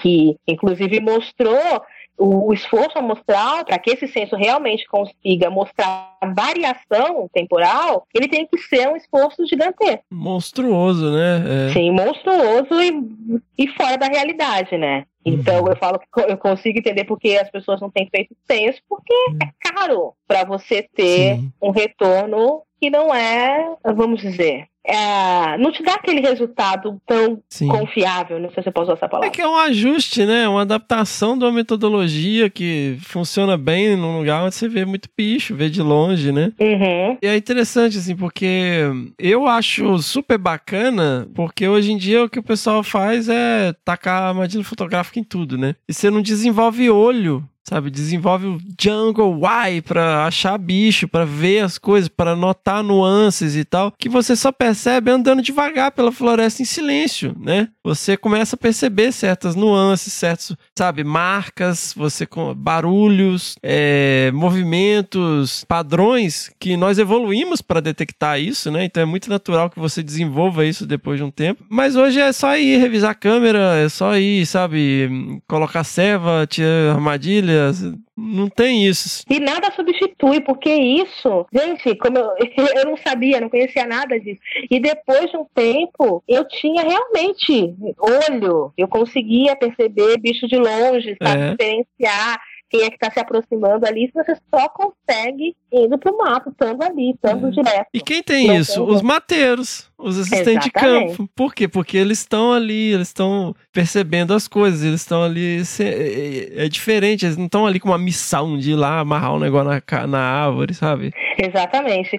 E olha, os assistentes de campo do, do Mico Leão Preto, eles são casa à parte, né, Fê? Que gente mais especial do mundo. Que são aquelas- pessoas, assim. Eu comecei com o seu Zé de Souza, que foi mateiro do Cláudio Pádua, É. ah, e ainda ficou comigo algum tempo. Depois ele se aposentou. A gente teve que aposentar ele, né? Porque por ele não pararia nunca.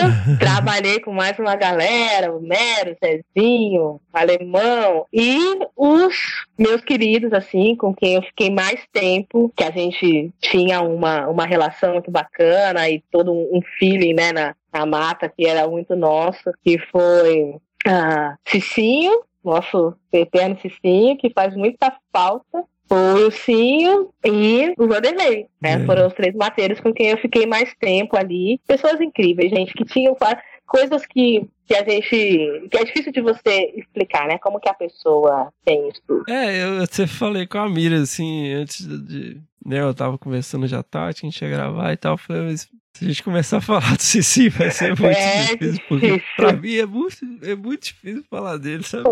Ele é. Ele foi muito, muito pai, muito irmão da gente, né? Ele é, foi meu pai do mato, assim, né?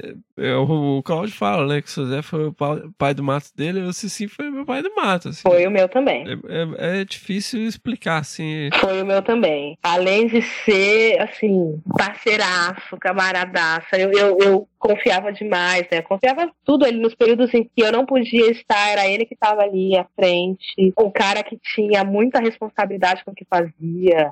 Que tinha muito amor, né? Era, era muito amor, era muito amor que o tinha. Então a gente viveu momentos únicos ali, né? Ai, que falta que faz. Nossa, assim, é. Eu tava mexendo aqui, peguei uma foto dele, tava num quadro aqui. É, é difícil explicar, assim, porque Hum. a gente.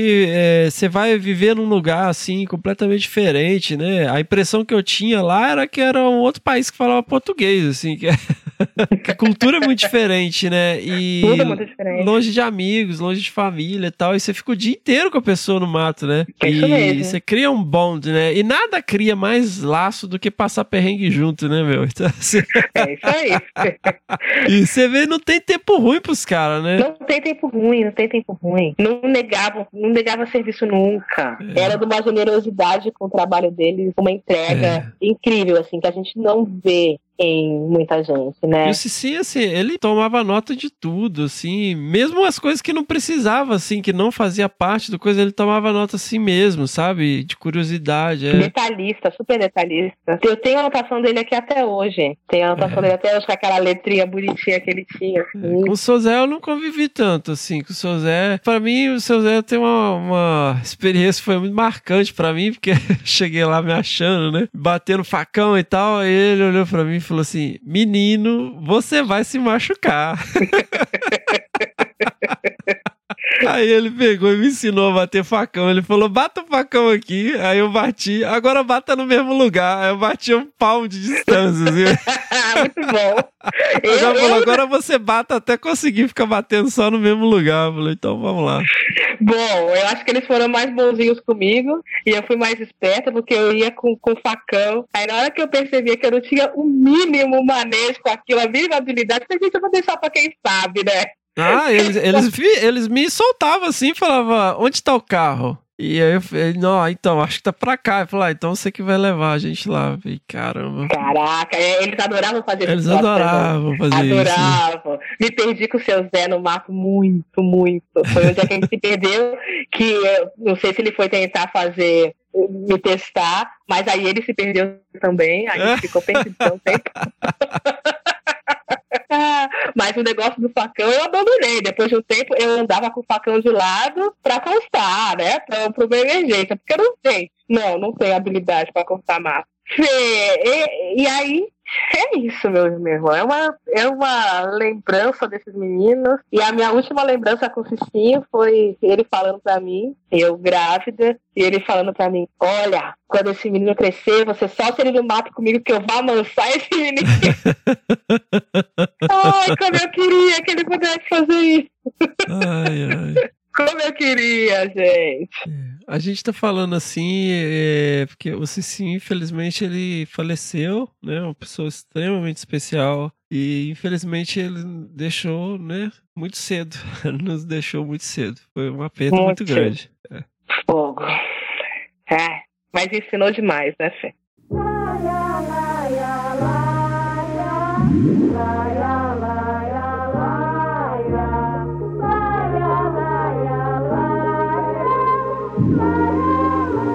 Então, nessa época que eu fui pra aí, né? Que eu fui pra lá, né? Nessa época que você tava fazendo transecto. Isso aí. Foi quando você chegou lá. E eu chegou cheguei na. Mineiro em Carangola. e eu tava fazendo o Morro do Diabo, ele queria fazer o estado inteiro. Foi, co- foi correr atrás de mico no estado todo. É, é, foi um tempo bom, né? Foi muito bom, né? Inicialmente eu não era pra eu ficar lá em Teodoro, né? Eu fiquei enchendo paciência até vocês deixarem pra lá, né? Mas você não conseguia me largar, né, Fernando? Você, ah, você me pegou pra criar, né, cara? Não- muito bom, muito bom. O meu irmãozinho, presentinho que eu ganhei também, viu? Então, eu fui pra lá e a gente ficava nessa casa, né? Na Vila de Baixa, casa de amianto, na, da lá da casa do Isso aí. Jefels. Era uma época muito maneira, né, cara? Porque tinha muitos projetos legais acontecendo, né? Era uma efervescência, assim. Tinha projeto com anta, com onça, com marsupial, com queixada, com mico, com ass- assentamento sem terra, com reforma agrária, com um monte de coisa, né? muita Agrofloresta, restauração, tinha tudo acontecendo ao mesmo tempo, era muito legal. O Pontal era uma efervescência, né? Era uma coisa louca. Aquela região ali, aque- a- eu adoro Sampaio de maneira especial, né? Cidade louca, porque é uma cidade pequena, lá nos Cafundós de São Paulo, lá no extremo oeste. Na época, Teodoro tinha 20 mil habitantes, né?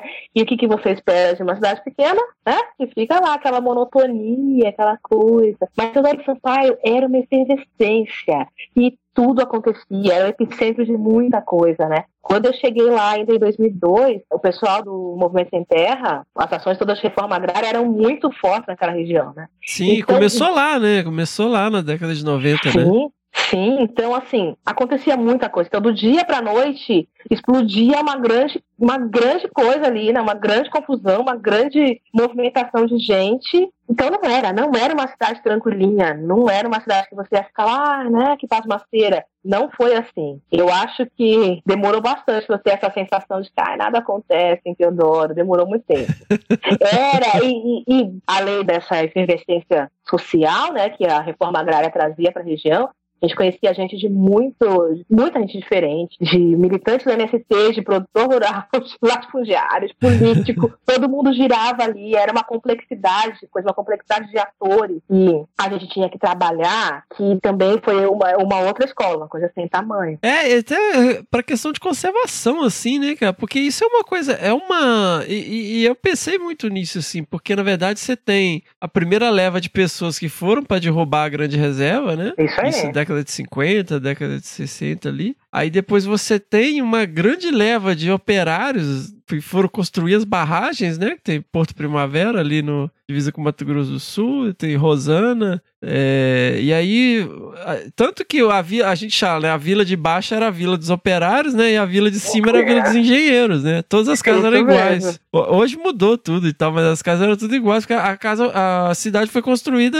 para construção das barragens, né? E, e aí depois você tem na década de 90 esse grande movimento social que veio, assim, dezenas, né? De milhares de famílias em busca de um pedaço de terra, né? E aí depois. Reivindicando aquela terra que, que nunca foi de ninguém, né? Aquela terra que foi usurpada desde Tecnicamente era devoluta, né? Porque foi, era do Estado, né? Por uma série de razões históricas, isso foi flexibilizado para que eh, houvesse essa, essa questão da posse de terra, né? Tem até o lance da grilagem, né? Do, de colocar o documento numa caixa com grilo para ficar velho. Pra parecer velho, né? Parece e a gente tava lá no meio desse, desse turbilhão, assim, nessa né? essa loucura. E, e, era um negócio assim, morria gente, né, cara? Morria gente, morria gente. Era frenético, né? E isso, acho que isso foi muito importante na nossa formação como conservacionista ali, né? É. Essa bagagem que a gente teve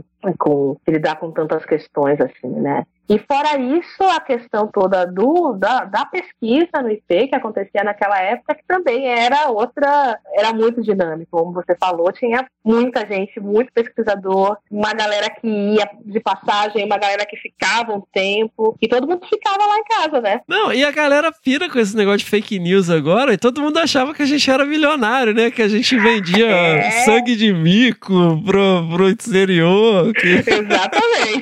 Ai, gente.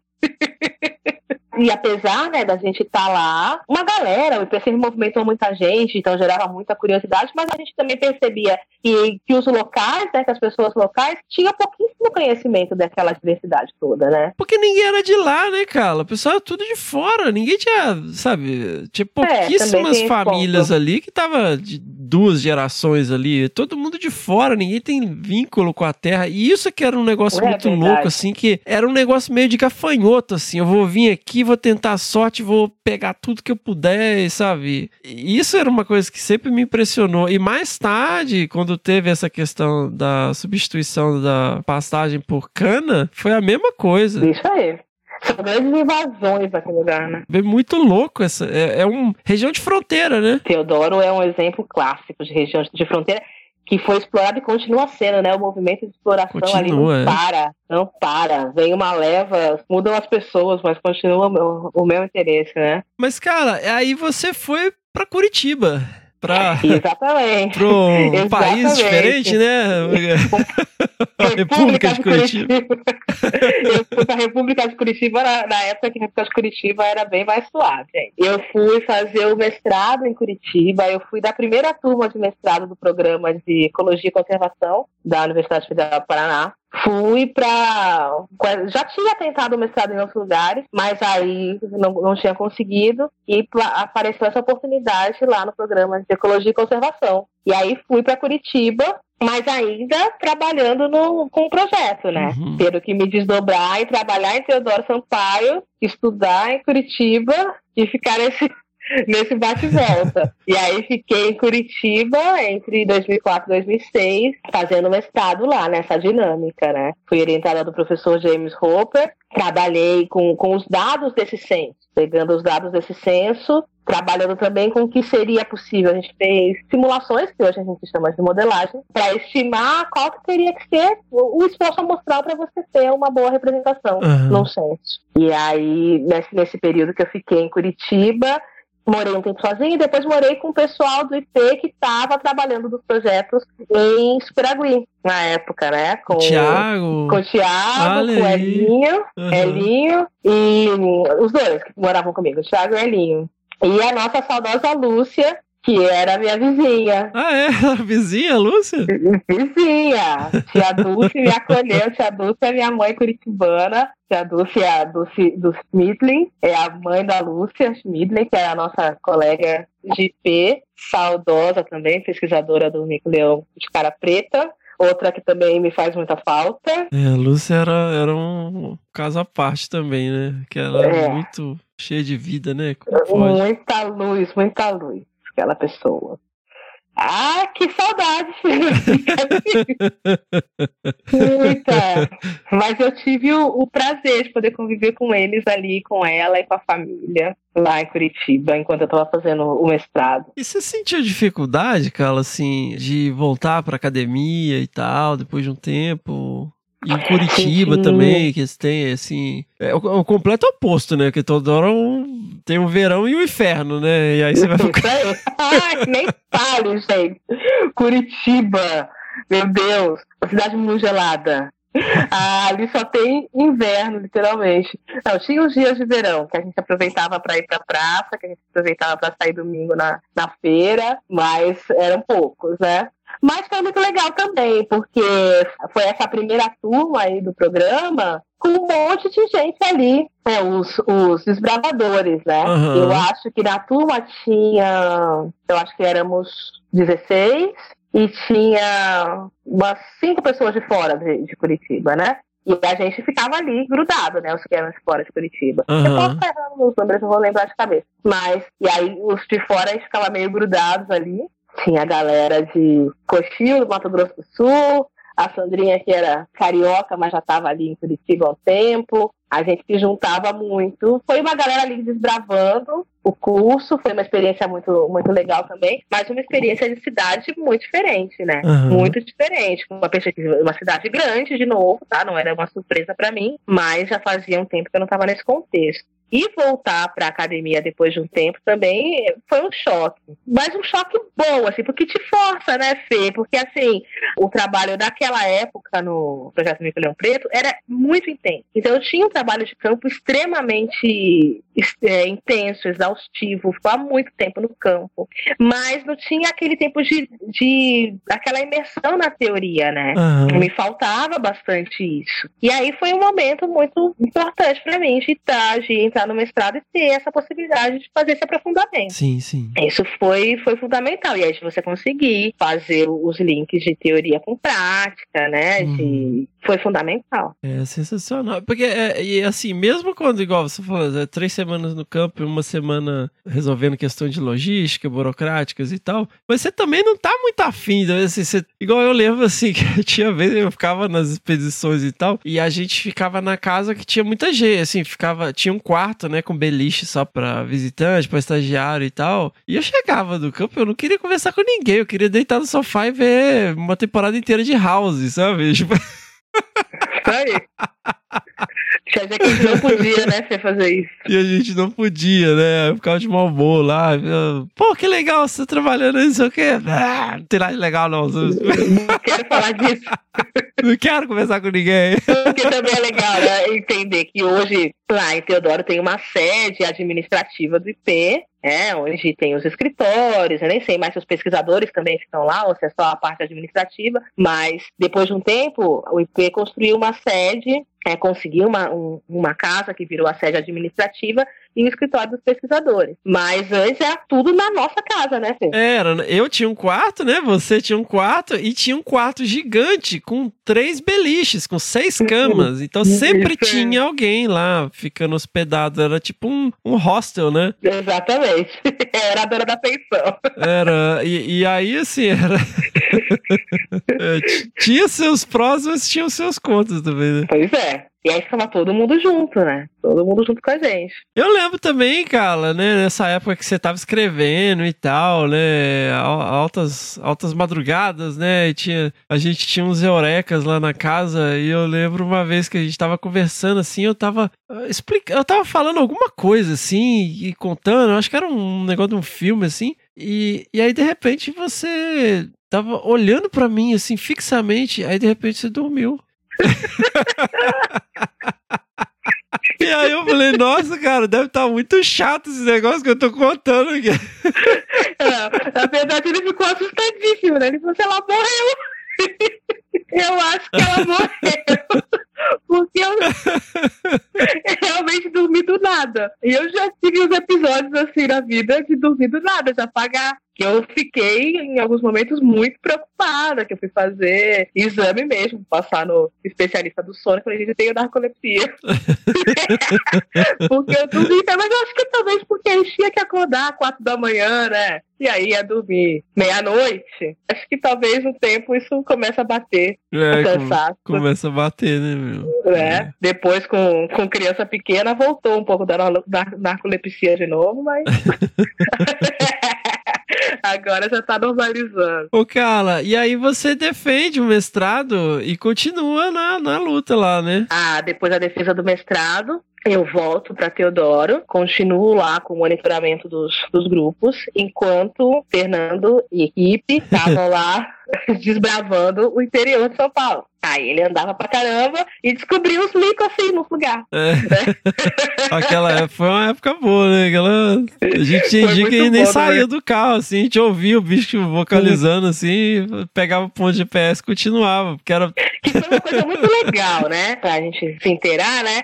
Até aquele momento a gente achava que o mico-leão preto, ele, a, a- maior população de mico-leão preto era ali no Paranapanema. Na verdade, a gente achou durante algum tempo que era única, né? Tinha É. indícios do mico em outros lugares, já tinha uma observação anterior, né? Na, na região de Itapeva, né? Fê? É, é, tinha lá em Lençóis, em Lençóis Paulista, né? Itapeva, é, E Leite, aí e tinha um, um bicho que foi levado para um zoológico e entraram em contato, né? E que veio da região de Buri, ali no Alto, para, Alto Paranapanema, né? Isso. E aí que foi o, o ensejo para sair buscando mico pelos remanescentes de floresta ali no interior para ver onde mais tinha, né? E essa foi a parte do trabalho que o Fernando conduziu durante quanto tempo, Fernando? Quase três anos, eu acho, que eu ficava aqui em Nazaré Paulista, né? E aí depois eu comecei a ir pro Pontal. Então, quando eu não tava procurando mico pelo estado, eu tava lá meio que te ajudando, né? Ia pra Mosquito, ia pro Morro do Diabo. Isso aí. Mas aí Fernando encontrou aí outras populações e, e, na verdade ficou consolidada uma população em Buri, né? Aham. E aí a gente começou o trabalho de fazer o, o programa de conservação também com uma vertente mais forte na região de Buri, com pesquisa da espécie mesmo, com pesquisa ecológica da espécie e com o trabalho com com como eu posso dizer com o trabalho com, com a região, com produtores rurais, com Sim. educação ambiental, né? De levar o, o programa para lá. Uhum. E aí, depois que eu termino o mestrado, depois de um tempo eu também começo a, a, a ir para essa região de Buri, na, na intenção de levar o programa, de fazer um novo site lá na região de Buri, né? Hum. E depois de um tempo eu fiquei lá, fiquei, me mudei para lá. Acho que isso já foi em 2008, possivelmente. Aí eu me mudo pra, pra Buri. Fico, na verdade, antes de mudar, fiquei indo também pra lá direto. Ficava alojada naquela. na Flona. Na Flona, na Flona. Na Flora de Capão Bonito. É na casa do Getúlio Vargas. Nossa, que é cheio de história, né, meu? Muito louco aquilo lá. Aquela casa gigantesca. Nossa, a primeira Aí vez que a gente ficou lá, minha, eu bebi água da torneira. Pra quê? Passou mal pra caramba. Também aquela torneira de cobre de não sei quantos anos lá. Nossa, foi uma longa noite, viu? Que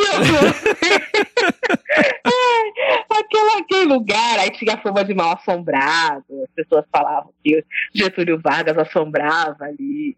Ia pra lá com os meninos, os meninos não ficavam sozinhos nem a pau. Eles ficam morriam de medo. É, Gente, eu eu, eu fiquei várias vezes sozinha ali. Né? E, se- e aí fiquei indo muito tempo pra essa região, a gente fazendo um trabalho que foi muito bacana também, aí com buscando parceria com os atores daquela região, né? Aí foi Sim. realmente conhecer uma outra região, conhecer os, os- as outras pessoas que estavam ali, os outros contextos, levando a experiência do Pontal levando a experiência que a gente tinha tanto com o projeto de pesquisa do Mico Leão Preto, quanto a experiência de, de conservação de maneira geral, né? Do Pontal lá para lá para Burim. E aí a gente ficou nesse, nesse trabalho durante um bom tempo também, até que eu me mudei direto para aquela região. Saí do Pontal, saí de Teodoro e me mudei para Capão Bonito. Foi uma outra coisa bem legal, bem intensa. Nessa época eu já estava eu já tava coordenando o projeto mesmo. Assumi a coordenação, né, com o projeto de, de maneira geral. E nessa época eu já tinha me afastado, né, cara? Eu comecei, acho que foi 2006, 2007, assim, eu comecei a focar mais nos gatos, né? Comecei Isso, a já- assumir assumi o trabalho da Anael, né?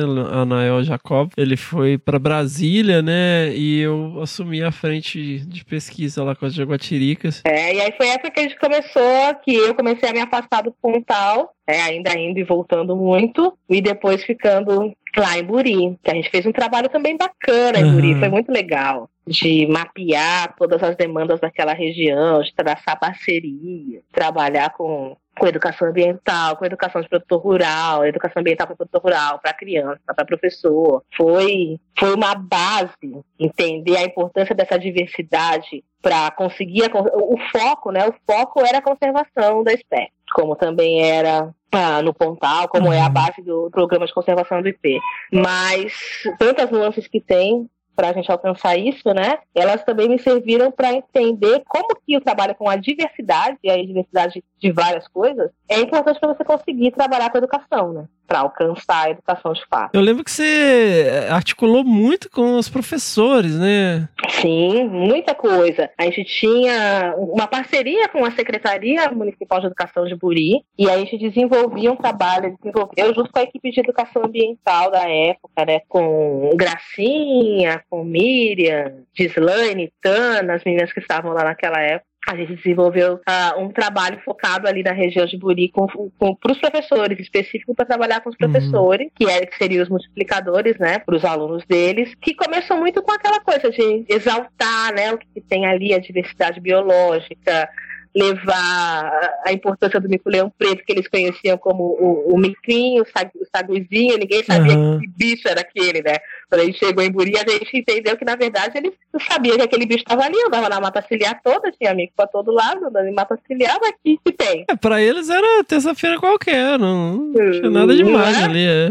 Nada demais, o bicho estava ali. Né? E aí, quando a gente chegou com essa informação, fazer com que essa informação fosse relevante para eles, precisou realmente ter um trabalho de educação ambiental bem, bem importante, bem sério, né? Uhum. E também com os produtores rurais ali, das regiões que a gente mapeou. A gente fazia muitas reuniões ali com, com a galera. Conheci gente muito bacana também, né? Ah, fiquei bem amiga das- dos produtores rurais daquela região. Foi, foi muito legal. E aí, o que aconteceu, cara? Bom, aí esse, esse trabalho aconteceu até 2010, 2009 para 2010. E o que- o que de fato uma das coisas, né, que a gente que a gente enfrentava ali na, no momento era a questão de captação de recursos, né? Uhum. Porque o projeto para acontecer ele precisa de recursos, obviamente. Uhum. né? E um, e um projeto como o Mico Leão Preto é um projeto muito grande, que a gente tinha duas frentes, dois locais, duas áreas muito grandes de trabalho, Pontal do Paranapanema, a região de Buri, é, trabalha com, muita, muitas coisas diferentes. E aí a gente teve uma dificuldade de captação de recursos que começou já em 2009, mudar um pouquinho do cenário de, dos nossos, ah, de fundraising, né? Já tinha pouco dinheiro para trabalho com espécie, né?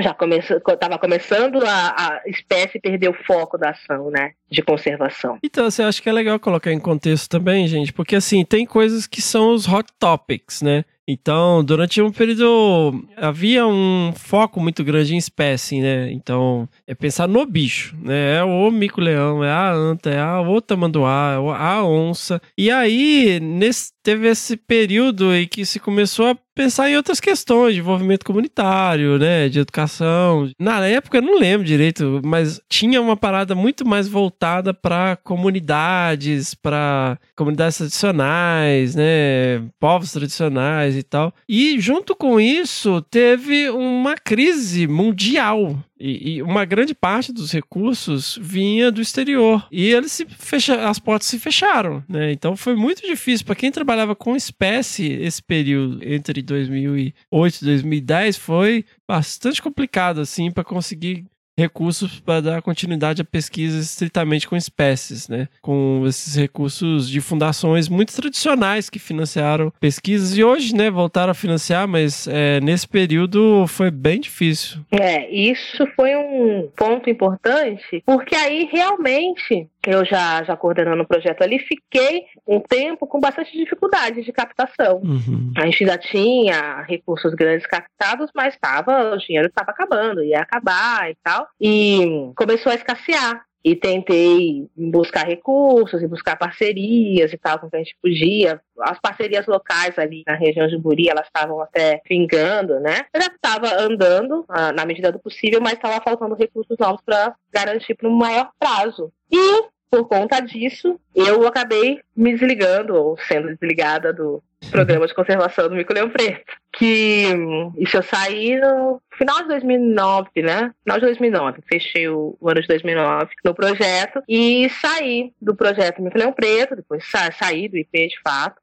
fui trabalhar com outras coisas, fui fazer outras coisas. Foi uma saída bastante difícil e bastante traumática porque eu estava completamente envolvida com o projeto. Uhum. Era aquela coisa da, de, ser, de ser um pouco do, de tudo da vida, né? Você é a sua casa, a sua família e tudo, tudo girava em volta do trabalho ali. Uhum. Que, aliás, é uma das coisas que a gente vai aprendendo depois com o passar do tempo, quando a gente vai ficando mais cascudo, que a gente tem que saber dividir as coisas na, na vida, né? E não adianta, porque o trabalho não dá conta de tudo. A gente não é só a pessoa que trabalha, a gente é a pessoa que vive, a gente é a pessoa que é que é mãe, que é filho, que é amigo, que é tudo, né? E, e a vida tem que ser dinâmica, as coisas têm que andar bem. Mas, enfim, sem divanear muito para isso, foi um período muito difícil, foi uma saída muito traumática para mim, né? Porque eu ainda estava muito envolvida com todo o trabalho ali. Mas aí saio do, do IP em 2010 e volto para São Paulo. Aí voltei para São Paulo. Uhum. É,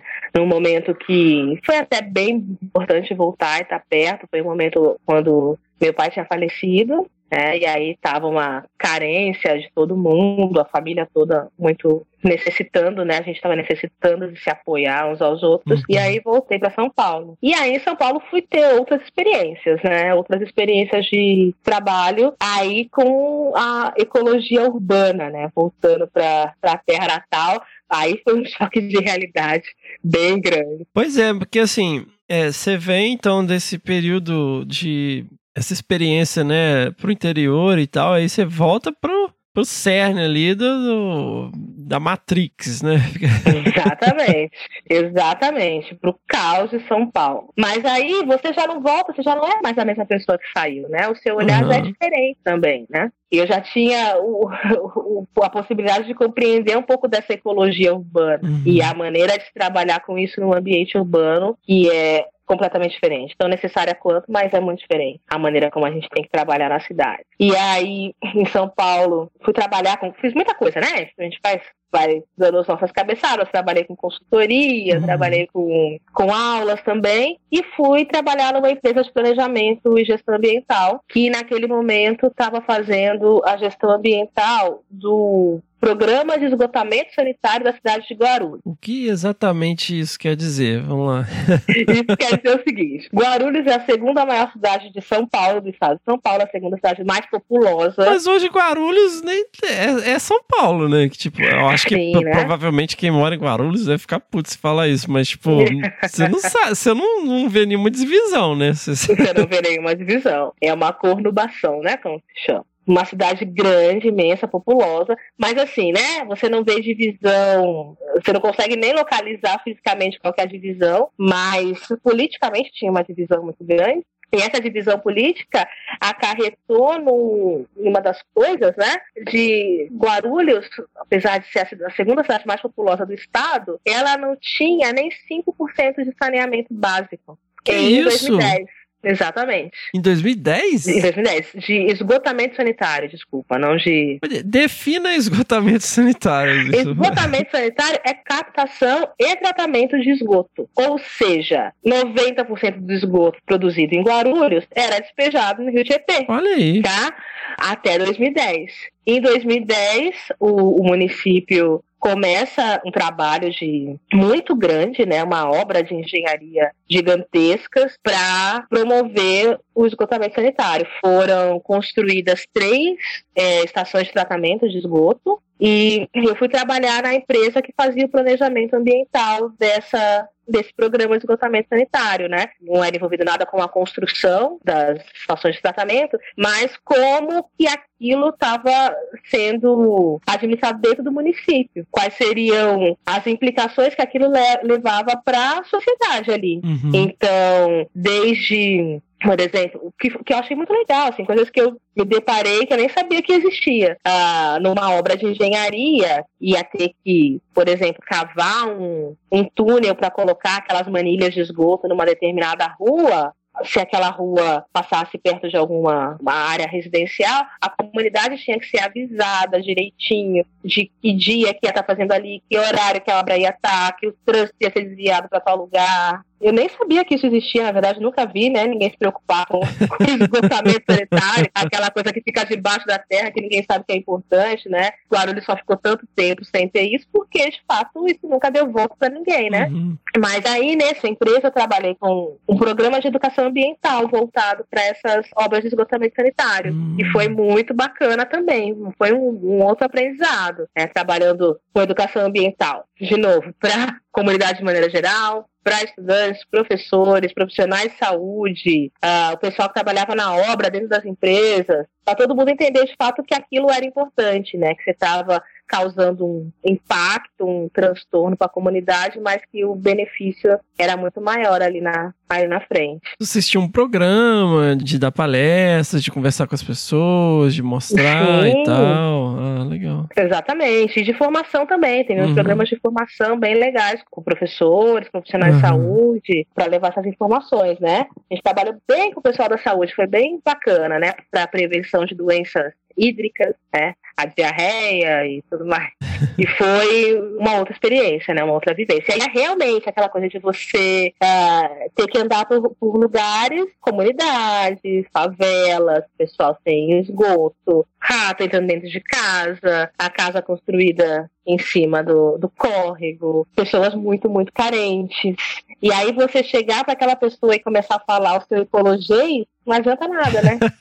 não adianta nada. Então, realmente é você adaptar todo o seu conhecimento técnico para uma realidade diferente. Então eu falo, foram grandes adaptações que eu fui fazendo, né? Uhum. A gente sai lá da nossa teoria acadêmica, você tem que ir lá lidar com o produtor rural, aí de lá eu fui lidar com a pessoa morador da comunidade, com o enfermeiro. Então é uma questão de adaptar. E aí você ficou quanto tempo fazendo isso, cara? Eu fiquei nessa empresa por dois anos e aí em paralelo também trabalhando com outras coisas, fui voltei a ser professora, aí já trabalhando com cursos técnicos e cursos de nível superior, gestão ambiental, técnica ambiental, trabalhei no Senac, que tinha na época um curso de técnica e meio ambiente que era uma coisa bem bacana, e fui em paralelo fazendo isso, e até que em 2012 eu saí dessa empresa e fui trabalhar com, como professora mesmo. Uhum. Aí fiquei como, como professora nessas, nesses cursos, depois passei num, num concurso, voltei a ser professora de escola pública de educação básica. Mas o concurso foi já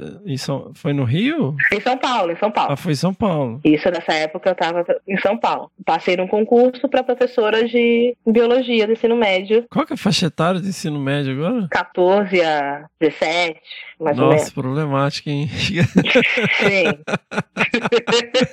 Sim. E aí, Fernando, quando é, nessa época eu voltei né, para a educação básica e voltei de novo a trabalhar. Na verdade, não foi uma escola que eu estudei, mas uma escola muito próxima à, à minha casa, né? A casa dos meus pais. Aí voltei a trabalhar né, nesse colégio. Foi também uma, uma, uma- um retorno já não traumático, já consciente da, da importância da, da educação, do meu Uhum. papel como educadora, né?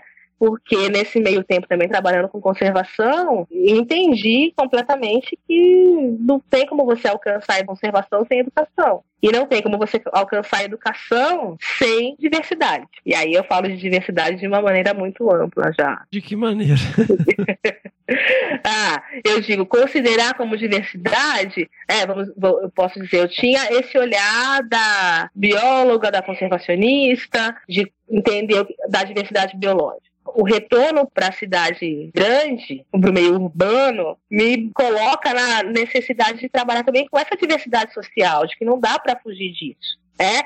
E aí, quando eu vou, volto para a sala de aula, eu vejo que, primeiramente, porque eu via ah, questões da época em que eu estudava, da época em que eu era estudante, Uhum. aquelas questões ainda estavam presentes ali na sala de aula. Também com o meu olhar já mais amadurecido, pedagogicamente falando também, a necessidade de trazer a diversidade social para a sala de aula para que você de fato possa alcançar sucesso com, com o processo de ensino-aprendizagem. Porque se você desconsidera isso, é meio que inócuo. Eu vejo que não adianta eu me posicionar como a bióloga na frente de uma sala de, de estudantes, por mais que eu tenha coisas super interessantes para contar e que eu possa passar dias falando das minhas experiências na floresta e tudo mais, se eu não conseguir trazê-los para aquele contexto de alguma forma, né? Se isso não acontece, é inócuo, é informação que o cara pode tirar do Google. Sim. é. Então, é importante que você que você traga essa diversidade social também. E aí eu comecei a sentir isso na sala de aula.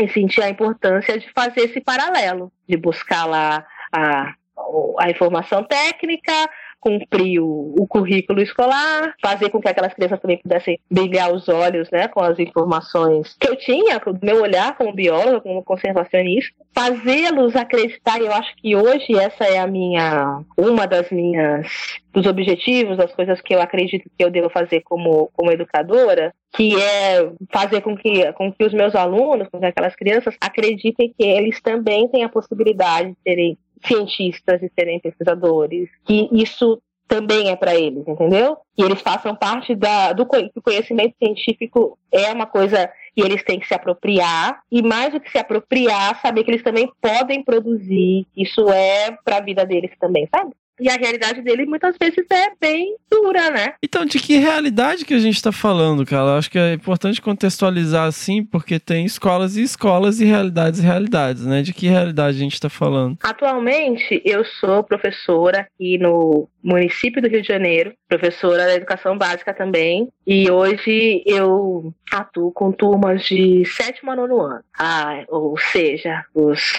os aborrecentes aí, de 11 a 15, aquela turminha bacana. né? Não falo que eles são difíceis, não, porque eu tô aprendendo a lidar com eles também. Mas numa escola pública aqui no Rio, que vocês devem saber, devem imaginar que a gente tem uma realidade bem, não sei se eu posso usar precária, mas talvez sim, né? A gente eu trabalho com um público que muitas vezes é muito desassistido, muito carente, carente de, de recursos, carente de acesso às coisas, acesso à informação e muitas vezes carente mesmo de pão. Sim. A escola que eu atuo hoje, na verdade, no município do Rio de Janeiro, a gente o município ele tem uma característica muito interessante dessa coisa do, do morro e do asfalto, né? Então, por mais que a sua escola possa estar localizada num bairro bom, e eu estou falando de escola pública, estou falando especificamente do caso da escola que eu, né? Ela está localizada numa região central do Rio, mas como tudo é muito próximo, o público que eu atendo é um público que vem do morro. Uhum. São, são crianças e adolescentes que moram nas comunidades ali ao redor. E também crianças e adolescentes que moram na, no asfalto, no chamado asfalto, né? No bairro, no bairro urbanizado. Mas que é um público bem mais carente, gente. Que é. Eu tô falando de crianças que não têm muitas vezes acesso a muitas coisas que pra gente é completamente usual, como água encanada, como internet, enfim. E, e não só isso também, né, Carla? Assim, é, ao mesmo tempo que você tá, é, tem essas limitações, né, de acesso e tal, são crianças que às vezes também estão expostas a, a coisas terríveis, né? A violência, Exatamente. drogas, abusos, né? Muito próximo, né? Muito próximo da realidade, do cotidiano até. Muito cotidiano, muito cotidiano, né?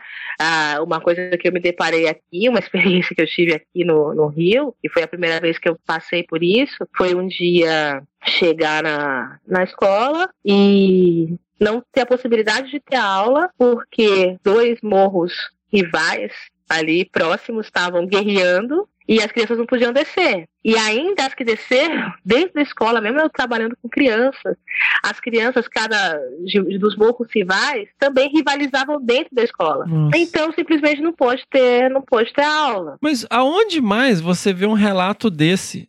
Só, sabe, só em região de conflito de guerra. Guerra, entendeu? Ah, as crianças não podem ir pra aula porque tá tendo, sabe, tiroteio é, é, na rua, é, sabe? É, é- é muito louco isso. Você não, não consegue ouvir isso dentro de um contexto que não seja de uma guerra. É, uma realidade muito distópica, assim, você falar, não, ó, isso é o cotidiano dessas crianças num lugar que oficialmente não está em guerra. Não, mas olha, Não está em guerra. Não está em guerra. Eu nunca passei pela situação e nem quero passar pela situação de, de vivenciar um, um tiroteio, de das crianças terem que ficar abaixadas na sala de aula e tal. Mas é interessante, quer dizer, é interessante, mas não estou dizendo que é bom, tá? É intrigante como que isso parece que vai sendo banalizado, né? Naturalizado. uhum. É só mais um dia na vida dessas crianças de, de não conseguir ir para a escola porque tem tiroteio. Isso se banaliza. Uhum. E não dá para banalizar. E não dá para eu querer que aquela criança entenda a ciência, chegue, esqueça todo esse contexto, entre na sala de aula para aprender ciência. Não Uhum. tem jeito, sabe? Se eu não conseguir trazer esse contexto, esse processo não vai acontecer. Eu vou ter, de repente, um aluno bacana que vai saber fazer uma prova boa, mas eu não vou ter o processo de aprendizagem acontecendo. Então, cara, é eu venho me questionando muito isso, inclusive até esse projeto aqui, porque eu fiz algumas expedições ao fantástico mundo do terraplanismo e eu percebi várias questões que estão lá na origem, no ensino fundamental, sabe? A pessoa não tem a menor base de física, de química, a pessoa não entende o conceito de volume, de massa. Sabe, É, a pessoa não consegue nem assimilar direito o que que é gravidade, né? E assim, quando tá nesse estágio, já, já é bastante difícil, né? Porque aí a pessoa já tem uma personalidade formada e tal. Mas de que maneira a gente pode pensar em qualquer coisa se a- as crianças estão expostas a esse, esse, essa realidade, né? Como que a gente está trabalhando na educação de base, né? E já tem um tempo que eu queria trazer alguém que trabalha com educação para essa reflexão que você está trazendo. Por isso que eu acho tão importante essa sua visão, porque você transitou entre mundos, né? E hoje você está nessa Uhum. linha de frente que é a base de tudo. Sem essa base, não se constrói uma sociedade. Eu não estou falando nem de conservação, né? Embora tá, tá tudo relacionado, mas enquanto sociedade mesmo. né? É isso mesmo, Fernando. É, é fundamental e a gente vê que, que é aonde está o nosso maior gargalo, né? Ah, o, aliás, essa ferida exposta aí e que a gente não tem muita perspectiva de, de, de fato, saná-la. Que é, tá, tá muito complicado. Mas é nesse ponto. E a gente entender, como você falou, existem escolas e escolas, mas a maior parte da, dos nossos, das nossas crianças e jovens são atendidos pela escola pública no Brasil Sim. a esmagadora maioria, né? Uhum. E com esse nosso contexto aí de pandemônio que a gente está vivendo, tenho dados do Estado de São Paulo de 26% de aumento de matrículas no ensino fundamental e eu acho que uns 50 e poucos por cento de aumento de matrículas no- na escola pública no ensino médio. Aqui no Rio também é o mesmo movimento, eu só não tenho número. Ou seja, as crianças também, né? Se você achava que podia garantir uma boa educação para o seu filho na escola particular, essa nossa crise veio para mostrar que não, que você também depende do ensino público, né? Não, mas é, também tem um outro aspecto, né? Porque o que acontece? As crianças são obrigadas a estarem matriculadas na escola, né? E eu vi isso acontecer aqui, até inclusive na escolinha dos meninos, que eles simplesmente não, não gostaram da, do ensino à distância, porque a escola realmente não estava preparada para isso, né? Uhum. Aí tiraram os meninos para não ter que pagar e matricularam na escola pública só para Vai ficar matriculado. ficar matriculado, porque é obrigatório por lei, né? A criança tem que estar matriculada na escola, né? Exatamente. Então também tem esse outro viés aí, né? E, pois é, e aí essa pessoa também não está contribuindo muito, porque ah, quando começou esse movimento, né, de virem os alunos da escola particular para a pública, eu ainda falei, ah, isso pode ser importante, né, Uhum. porque aí vai pressionar o poder público para dar mais qualidade para o ensino público, mas nem sempre é essa a proposta, a proposta é só realmente uma questão econômica, né? É. Eu sei que eu sou uma defensora da escola pública, sei, sou cria da escola pública mesmo. Eu, desde a pré-escola até a pós-graduação, mestrado, eu sempre estudei em escolas públicas. E me lembro também na na graduação, quando eu terminei a graduação, que eu não queria ser professora, ainda não queria ser professora, eu sabia que em algum momento eu ia ter que voltar e voltar para a escola pública. Uhum. Nem que fosse para retribuir tudo que ela me deu. Uhum. Eu faço isso hoje não como forma de retribuição, mas com plena convicção de que eu acho que para atuar como professora, para atuar como professora de educação básica, eu, eu quero atuar na educação pública. Eu acho que ali é onde eu posso fazer diferença. Eu acho que eu tento e tenho conseguido, à medida do possível, fazer diferença ali na vida daquelas crianças. É, eu acho que uma das minhas missões é mostrar para essas crianças e adolescentes que eles têm que se apropriar do conhecimento científico, não somente como um usuário daquilo, mas se se apropriar já como usuário tá bacana, Uhum. né? De entender que tem ciência por trás Uhum. de tudo que ele tá fazendo. Se já conseguir isso, tá ótimo. Mas se puder ir além, que eles saibam também que eles podem ser produ- os produtores do conhecimento científico, que está perfeitamente ao alcance deles. Apesar de toda, toda, toda a dificuldade. Ah, não estou falando que é um caminho suave, Uhum. o meu caminho não foi. Eu sei que várias coisas que me interpelaram aí pelo caminho tem muitas questões envolvidas, né? Eu sou uma mulher negra, eu vivenciei, vivencio na pele o tal do racismo estrutural. Por muitas vezes onde eu achei que isso não acontecesse mais, que eu já eu tinha ultrapassado aquela barreira, sabe? Afinal de contas, né? Eu consegui sair ali da periferia, eu fiz uma universidade pública, ufa, né? Achei que eu tava botando a cabeça para fora da água, mas aí veio o mundão e te dá uma paulada para mostrar que não, não é tão simples assim. Pra É. gente conseguir isso, a gente tem um caminho muito longo para percorrer, né? Isso é sutil, tá nas pequenas coisas que, que atravessam o nosso, o nosso dia a dia. E, enfim, Então, é, voltando um pouquinho nessa questão, às vezes é difícil explicar, porque as pessoas têm que se colocar no lugar umas das outras, né? Então, isso se chama empatia, né? Então, assim, nem todo Exato. mundo tem. Então, a gente tá vendo aí, né? De uma maneira bastante explícita. Porque às vezes é difícil conceber essa questão. Tanto que eu, eu te perguntei, né? E, e porque também é uma coisa que aconteceu comigo, né? Se fazia parte da sua realidade fazer um curso superior, né? E ter uma formação acadêmica e tal. Porque isso não faz parte da vida de muita gente. Isso nem é cogitado. Tipo assim, olha, é, em momento nenhum passa pela cabeça, tipo, sabe? Porque não faz parte do seu cotidiano, não faz parte da sua rotina, não faz parte da sua família, não faz parte da sua comunidade, sabe? Você tá cercado ali por uma realidade que, que não, não contempla isso. Isso foi o meu caso, mas eu, inclusive, comentei isso no meu episódio. Várias das questões, é, e eu vejo isso hoje com muita clareza. Teve uma época que eu é, tinha já mais uma para ah, quem quer vai, não sei o que, aquela parada de meritocracia. é, Mas não é bem assim, cara, porque eu percebo hoje muito claramente que muitas das portas que se abriram pra mim se abriram simplesmente porque eu sou homem, porque eu sou é, branco, sabe? Porque eu tenho olho claro, porque eu era um menino, sabe? Por mais que eu- a gente tivesse uma infância de merda, eu e minha irmã, a gente nunca foi visto, sabe? De uma maneira que uma criança negra eh, seria vista na mesma situação que a gente estava, sabe? Uhum. Eu entendo isso, mas eu não, eu não consigo conceber pela questão de eu ser né, homem, de ser branco, o que, que é esse racismo, né? Eu, eu busco os meus amigos, né? Busco compreender, busco entender, sabe? Mas eu, de forma alguma, eu, eu vejo às vezes pessoas fazendo vários discursos e não sei o que e tal. E, cara, não, não tem como eu entender, sabe? Porque é uma coisa que vocês passam que é assim,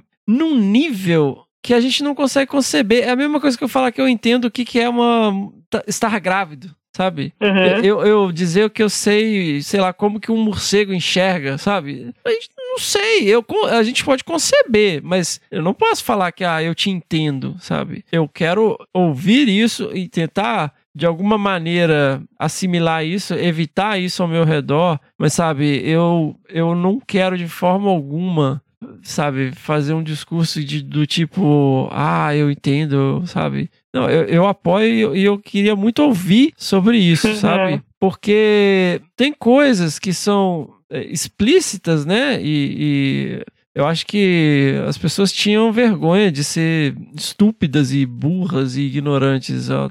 E agora todo mundo bate no peito e faz questão de exibir, né? Impressionante isso. Exatamente. E assim, mas outras coisas são muito sutis, sabe? Eu tava conversando com um amigo, assim, e, e ele tava falando, ó, cara, a gente não pode se movimentar dentro de uma loja da mesma maneira que você, sabe? Eu não posso enfiar a mão na minha bolsa, no caixa eletrônico, rapidamente, sabe? Eu, eu entro numa loja, eu, Fernando, entro numa loja, se vem a pessoa e vem, ah, você quer ajuda, não sei o quê, fala, ah, vem ser atendente chato, encher o saco. Mas uma pessoa é, negra, muitas vezes, ela tem uma sombra na loja, né? Por quê? Porque é já preconceito explícito, né? De tipo, tem que ficar de olho aqui, porque automaticamente é, essa pessoa é um suspeito, né? Eu fiquei um tempão com a minha carteira de motorista vencida, mas eu falei, cara, eu, tipo, a polícia só vai me parar mesmo se eu tiver procurando um carro igual o meu, sabe? Tipo. Eu nunca saí na rua sem documento. Se eu parei, não deixava de jeito nenhum.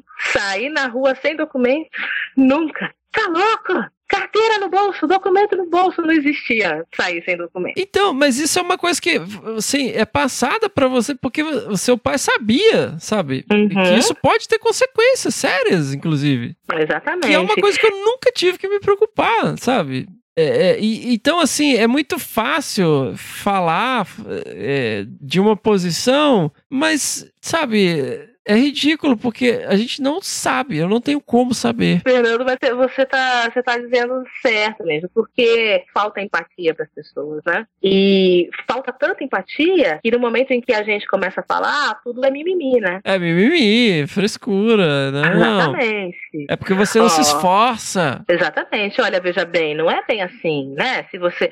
A, atualmente a gente tem que ouvir. Aqui, se você conseguiu. Olha só, veja o seu caso. Se você conseguiu, então qualquer um consegue ninguém. Eu falo, opa. Pois é, cara, mas é, é assim. Ah, olha o caso do fulaninho. Passou pra medicina na USP. Sim. Cara, mas a medicina não foi feita por fulaninho. A, uni a universidade pública, ela não foi feita pra pobre, sabe? Exatamente, exatamente. E é isso, é aquela coisa do não lugar. Né? Uhum. Você cresce sabendo que aquilo não é o seu lugar eu acho que realmente eu concebi a possibilidade de fazer um, de fazer um ensino superior pela passagem lá dos meus avós que trabalharam na Universidade Federal de Viçosa e nem falei, né? Isso aconteceu deles terem a oportunidade de trabalhar na Universidade Federal de Viçosa, da minha avó ter conseguido ser cozinheira lá, porque nos idos de sei lá quando, 1930 e pouco, diz a lenda, tá? Eu nem vou saber precisar data e nada mais, mas isso minha avó contava, que ela teve, num dos momentos de revolução aí do, da história do Brasil, ela escondeu na, nos fundos da, da casa dela, no paiolzinho que tinha, ela escondeu o Arthur Bernardes, oh. que, era, que era presidente na época. E, e ela, que era presidente, eu nem sei se já, já era presidente ou não, mas ela escondeu o cara dentro do paiolzinho da casa. Ele estava sendo procurado lá no meio daquela, daquela revolução. E ele ficou com uma dívida de gratidão para a uhum. família. E aí ele empregou a minha avó na universidade, de cozinheira, né?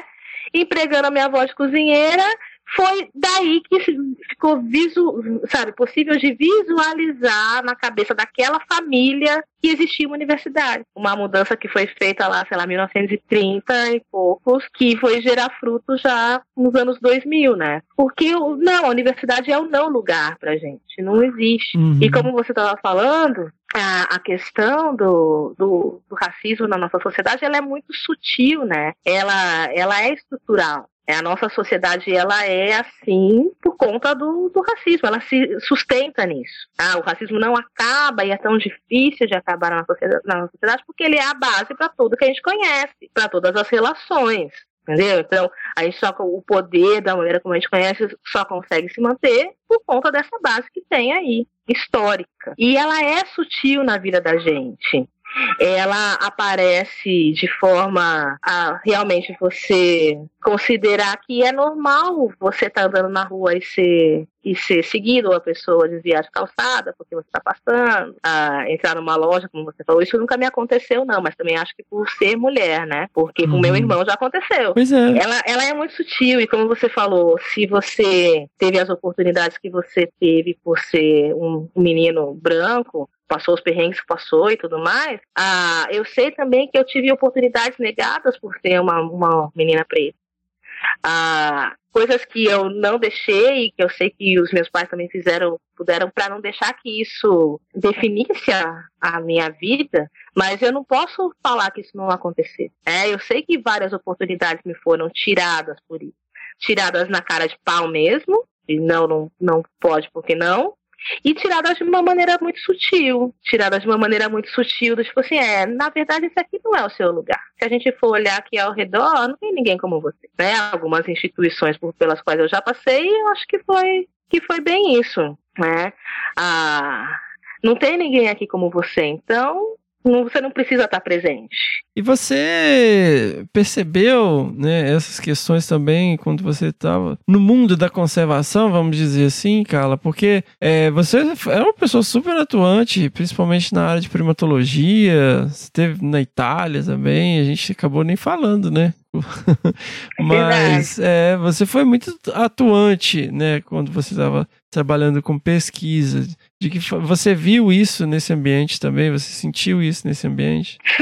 Senti sim, né? Como eu tô falando, é, a questão ela é sutil, mas ela é real. E apesar da gente estar num momento em que qualquer coisa que a gente fale se torna mimimi, né? quando você vê a, a pessoa negra falando sobre si, sobre a sua condição, pessoas querem entender como mimimi, mas não é, né? São fatos. E eu acho que tem algumas passagens assim que me mostram, que me falam que isso é, é real, né? Que acontecia, acontecia mesmo. Trabalhando como, como pesquisadora dentro do, do projeto do Mico Leão Preto, ah, muitas vezes eu era responsável por receber pessoas, né? Uhum. Por receber estagiários, pesquisadores, repórteres e tal, para que iam acompanhar, que iam saber alguma coisa do programa. E como a gente é de uma época também, né, que a gente não falava com todo mundo olhando na cara, a, a ligação era analógica, conversava com todo mundo, deixava tudo certinho, mas ninguém sabia, né, a cara da pessoa com quem estava falando. E aí, várias vezes, vou receber um pesquisador que vai chegar lá no Pontal, aí na hora que a pessoa chegava no Pontal, ou eu ia lá, buscar na rodoviária a pessoa, o estagiário que está chegando lá, Estou lá esperando o estagiário na rodoviária, a estagiária desce do ônibus, e a gente já via que o estagiário era estagiário, né? Porque ele desce paramentado daquele jeito. e eu tô lá esperando o estagiário, e o estagiário passava reto, assim. Às vezes eu ia até com plaquinha, às vezes não, mas passava reto vinha um pesquisador, chegava na casa, tá, ia apresentar, me apresentar, tá, sou, sou a Carla. O olhar de espanto na cara das pessoas era muito evidente, né? Era muito evidente de que era uma surpresa, tipo, não esperava por isso. Não uhum. que achasse ruim, mas que não esperava por isso. Por quê? Porque aquele não é o lugar para uma mulher negra é o não lugar, né? Uhum. Então ninguém esperava que fosse que a pesquisadora, que a coordenadora do projeto fosse uma mulher negra. Não era aquele lugar para você estar ali. Isso aconteceu de formas muito sutis e como a gente vivia num outro tempo onde as pessoas ah, tinham um pouco mais de, de pudores para expressar sua ignorância, né? Ninguém nunca, ninguém nunca teve uma atitude agressiva e racista comigo nesse tipo de situação. Mas, como eu falei, está na sutileza. Uhum. Outras sutilezas. Nesse congresso, eu fui no Congresso Internacional de Primatologia, que também foi um privilégio, em Torino, na Itália, em 2004, 2005. Nesse congresso, conheci muita gente de muitos lugares, pesquisadores super gabaritados, e muita gente, por exemplo, muita gente da África, né? Muitos uhum. africanos, afinal de contas, né? Se alguém tem, tem gente para trabalhar com, com primatologia no mundo, são os africanos. E aí o que, que eu vi também, e aí isso não era sutil, isso era explícito, não via quem não queria. Os pesquisadores africanos apresentando os trabalhos, muitos deles, eles nunca eram os primeiros autores. Eu tinha um monte de alemão, eu tinha um monte de britânico apresentando o trabalho que foi realizado na África. Poucos eram os africanos que estavam protagonizando as pesquisas. Uhum. Isso para mim não é sutil, isso é muito explícito. Então, de maneira geral, as pessoas negras não fazem parte do mundo da conservação. Elas não estão ali, elas são. E, e, e acho muito mais triste ainda você falar de pesquisa feita do continente africano, feita pelos africanos e protagonizada por brancos. E aí eu falo muito pensando isso hoje, porque a cara do conservacionista não é a cara de uma pessoa preta. Não é o que você pensa, né? Exatamente, uhum. exatamente. O salvador da pátria, que vai salvar o mundo, ele tem que ter ah, o, o padrão, né? Eles mudaram até o, o, o, perfil de Jesus Cristo, vai deixar um conservador que tá com cara de, de preto. É interessante, né? Que você vai ver assim, quem que é a, a pessoa dos gorilas? Ah, é a, é a uhum. Diane Fossey, é o George Schaller, né? Jane Goodall. Exatamente. Hum. Ainda dentro do mundo da primatologia. Em 2019, já mesmo estando afastada da primatologia há algum tempo, mas nunca, a gente nunca fica completamente, né? Eu fui no congresso de primatologia que foi em Teresópolis. Então, sendo pertinho de mim, eu consegui ir, né? Fiquei lá no congresso dois dias. E o que, que eu percebi também? Pouquíssimas pessoas negras. Entre os pesquisadores mais antigos, a gente tinha as mesmas pessoas. As mesmas pessoas.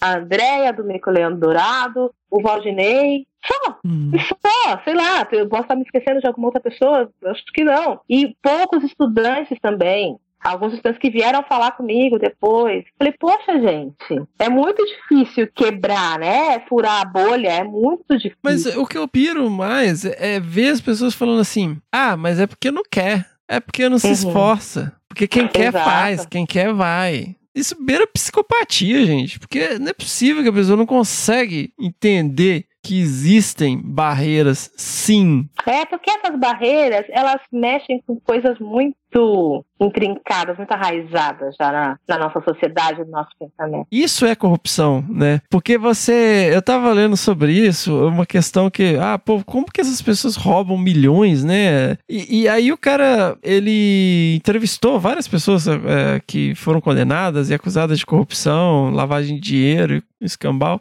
E aí ele existe um código de ética, tipo assim, porque a pessoa ela vai até um certo limite porque ela acha que ela realmente merece aquilo. Na verdade, é uma compensação pelas coisas que ela faz, mas que não estão contempladas no salário que ela recebe. Né, entendeu? O que é corrupção? A corrupção é essa questão do não lugar. Tipo assim, é, é o pobre querer ir pra Disney. Isso é uma corrupção do sistema, entendeu? Uhum. É, é a pessoa preta ocupar um lugar tradicionalmente. Isso é a corrupção na cabeça dessas pessoas, entendeu? É, é- É é- é ser homossexual. Isso é a corrupção. É muito louco isso, gente. É uma percepção de que é errado, entendeu? Dentro do sistema. Tipo assim, não computa. É, é isso mesmo. E por essas questões, eu atravessei muitas delas durante a minha carreira profissional, né? Tanto na pesquisa quanto na- nas outras áreas também. Então, eu vou falar, elas são sutis, mas elas estão aí. Hoje, hoje em dia, eu acho que o que eu tenho também como missão é trazer para a minha prática profissional. Atualmente, ela está na, na educação, né? Nos processos de, de ensino-aprendizagem aí, trabalhando com gente, com pessoas que são a nossa a base da nossa sociedade, é mostrar para essas pessoas que não se pode fechar os olhos, que a gente tem que estar sempre, a gente tem que ser combativo, que a gente tem que ser realista, mas que é possível, que não é privilégio de ninguém. É, e é um processo duro, assim, né? A gente tá, eu trabalho hoje bastante com as questões étnico-raciais na educação, desenvolvo uns projetos aqui com os meus, com os meus alunos de, na perspectiva de decolonização de ciências e tudo mais, e é mostrar que a ciência também é feita por, por pessoas iguais a eles, né? A ciência também é. Não, e que e hoje a gente tá vendo que, na verdade, a ciência, grandes questões da ciência foram feitas por pessoas iguais a eles, só que elas foram jogadas de escanteio, foram jogadas por debaixo do tapete. E outras pessoas levaram os créditos. Isso mesmo, Fernando. Desde a antiguidade, na verdade. Uhum. Desde a antiguidade. Então, conseguir mostrar isso para o meu aluno hoje é uma coisa muito importante. É uma coisa pela qual eu tenho bastante apreço, né? Mas mostrando também que ele pode mais. Que, que ele pode conseguir ir atrás dos sonhos dele, que ele pode conseguir se pensar num outro lugar, conseguir entender que não existe lugar marcado, né? Mas que não é fácil. Não, não engano. Não os engano e nem me engano mais. Existe oportunidade, mas a oportunidade não é a mesma pra todo mundo. Isso, sabe, não é um nível de, de detachment, sabe? De desconexão com a realidade, falar uma coisa dessa, sabe? Que eu tenho vergonha de ter pensado isso no passado, sabe? A gente tem que reconhecer que as pessoas têm a capacidade, as capacidades são as mesmas, mas as portas não estão abertas para todo mundo. E a gente tem que Exatamente. lutar para abrir essas portas. Exatamente. E é muito complicado também você ouvir, ah, não, mas se você conseguir, todo mundo consegue, né? Hoje eu tenho, eu tive, busquei aproveitar todas as oportunidades que, eu- que me foram dadas na vida, mas eu sei que muitos amigos meus não tiveram a mesma oportunidade. Hoje eu estou numa, numa situação, sou uma, uma mulher preta, pesquisadora, educadora, eu sou casada com um doutor, E as pessoas olham pra gente como a exceção, eles sabem que nós somos a exceção, mas fazem questão de falar: assim vocês conseguiram, qualquer um consegue. Não, vocês são exceção que prova a regra, gente. É esse que é o problema, sabe? Exatamente, é exceção que prova a regra, você falou tudo. É exatamente isso. Mas as pessoas querem acreditar, né, Fê, nessa, nessa distopia. Por quê? Porque é mais fácil, porque é estrutural. E você romper com isso é romper com muita coisa. E é processo, é trabalho de formiguinha, a gente vai fazendo. Hoje eu dedico um grande tempo a pensar nisso. Não, sensacional, Fih. E eu admiro muito seu trabalho, sabe? Eu admiro muito a sua história. E, assim, é, já tentei te trazer aqui um monte de vezes. E finalmente, né? E viu, nem doeu. Aí eu vou falar pra você que, e pra todo mundo, que muitas vezes eu falei assim, teve um monte de questões logísticas, né, Fernanda, na nossa rotina maluca é, aí, é. com criança pequena e tudo mais, mas muitas vezes também eu fiquei pensando, poxa, mas não tem nada pra falar, gente. Também sou mais pesquisadora, e assim, aquela coisa que a sociedade também faz a gente acreditar que a gente não tem importância, né? E foi sempre convencido. Mas é isso, eu, eu gostei, não, eu me senti fodástico, assim, porque teve uma pessoa, e não foi qualquer pessoa, foi o Adriano Gambarini, que falou que a gente é contra a cultura. Ele, ele falou outra coisa, mas na verdade significava isso, né? Ele falou que a gente vai contra tudo, todos os clichês e tal. Eu falei, né, nós somos a contracultura da conservação, meu. Porque a, a ideia aqui não é só ficar trazendo, é óbvio que a gente quer trazer, né, pessoas bacanas, que têm jornadas assim, bacanas e tal, mas a gente quer também trazer pessoas que também são bacanas, mas que não têm tanta visibilidade, que não ganharam grandes prêmios, mas estão na linha de frente, que estão fazendo, que têm jornadas incríveis. E como eu falei, cara, eu realmente questiono tudo que a gente faz, sabe? Que é feito fora dessa questão da educação básica, porque sem educação básica a gente está fadado a viver plenamente esse esse troço distópico que a gente tá vivendo agora, que é consequência de- disso, sabe? Então, assim, assim como eu insisti bastante até que você faz participar, é, eu tô insistindo com outras pessoas também, sabe? Que, que, que tem o mesmo papo. Ah, pô, mas, é, sabe, quem sou eu? Pô, eu não tenho história pra contar. Falei, cara, mas a gente não tá aqui só pra ficar mostrando, sabe, gente que ganha prêmio, sabe? A gente quer mostrar a realidade, quer mostrar o que as pessoas estão fazendo, né? E você, assim, a gente, lógico, tem uma história juntos, né? Que vai, que vai, que vai longe, mas é, eu admiro demais a sua história, a sua jornada e como que você, né, transformou todas essas questões e você canaliza, né, todas essas experiências para uma linha de frente que é o fronte mais importante, que é a educação, né, básica, que é a educação fundamental, sabe? O que você faz coloca no bolso muitas iniciativas de conservação, porque o futuro da sociedade depende disso, depende de pessoas comprometidas com a educação e de trazer essas questões, né, principalmente para pessoas que têm barreiras, que têm portas fechadas, mostrar e valorizar isso para essas pessoas. Você é uma das pessoas que tem mais coisa para contar. Ai, Fê, esse papo aqui, ele tá catártico, viu? muita coisa, muita coisa, mexe com muita coisa. Mas eu tive essa passagem pela, pela conservação extensa, mas eu não acredito que ainda tenho, contribuições a dar e dou contribuições à medida possível para a conservação lá sempre. Com esse trabalho todo, podendo pegar essas experiências e catalisá-las com outro foco, é, podendo traduzir essas, essas linguagens. Eu acho sim que é importante. Assim, tipo, é, é interessante conversar, está sendo bem interessante falar, falar sobre isso, né? Porque muitas vezes a gente deixa de acreditar, né? A gente Uhum. acha que, Sim. que, não faz, que não faz diferença. É, e é justamente isso que, que o mundo quer, que a gente realmente acredite que não faz diferença, que nada é importante, enfim. Então, tá sendo bem, bem importante quase uma sessão de terapia esse negócio. Mas é bacana, assim. Eu acho que sou, sou muito grata a tudo que eu passei e vivenciei nesse tempo todo. Aprendi muito, continuo aprendendo. E acho realmente que essa minha contribuição no momento de estar na educação, ela, ela tinha que acontecer, sabe? Eu sabia disso lá atrás. Eu não sabia como que ia ser, não sabia quando, mas eu já sabia lá atrás. Quando eu entrei na graduação, eu sabia. Eu queria te agradecer demais pela insistência.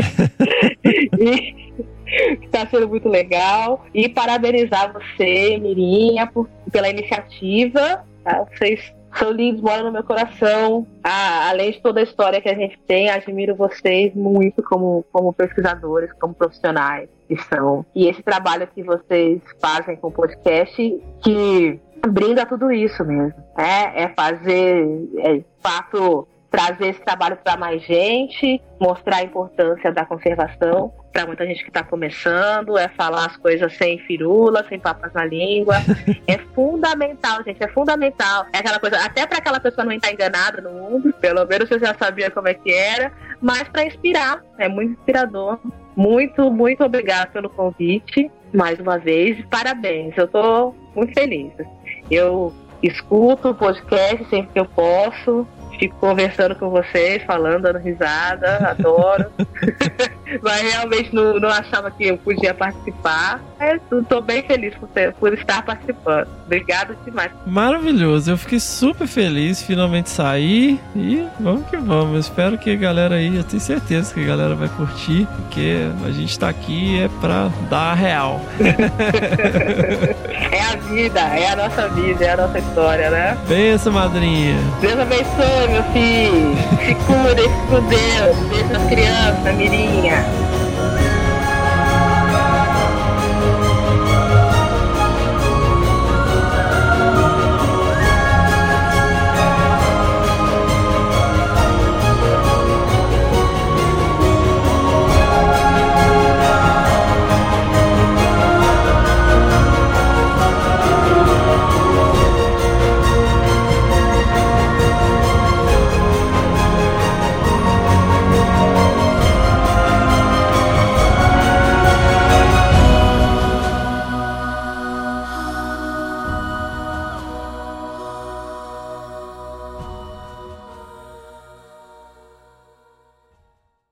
Tayo? Não sou eu. É você sim.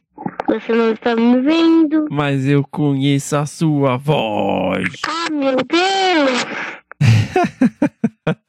e aí, meu, beleza? Sim. Tá fazendo bagunça aí? Não, porque eu tenho. Eu, na verdade, não. Eu, eu, esse celular. Eu tenho um celular. Você tem um celular? É sim. O que, que você faz com ele? Vejo vídeo e eu não consigo instalar jogo por algum motivo. Ah, eu tenho um meteorito aqui, ó. Você sabe o que, que é? Eu sei, é meteoro. Aqui, ó. Tem na minha mão. Mano, é muito bonito. Eu achei ele no alto da montanha. É muito bonito. Um meteorito. Ver esse negócio carregar. É muito bonito. É muito bonito, tio Fernando. É muito bonito. É legal, né? É. Eu tenho um meteorito, Carol. Meteoro. Ah, você tava mostrando um meteoro pra ele? Eita. Deixa eu ver aqui, filho. Vai lá. Só vamos terminar aqui.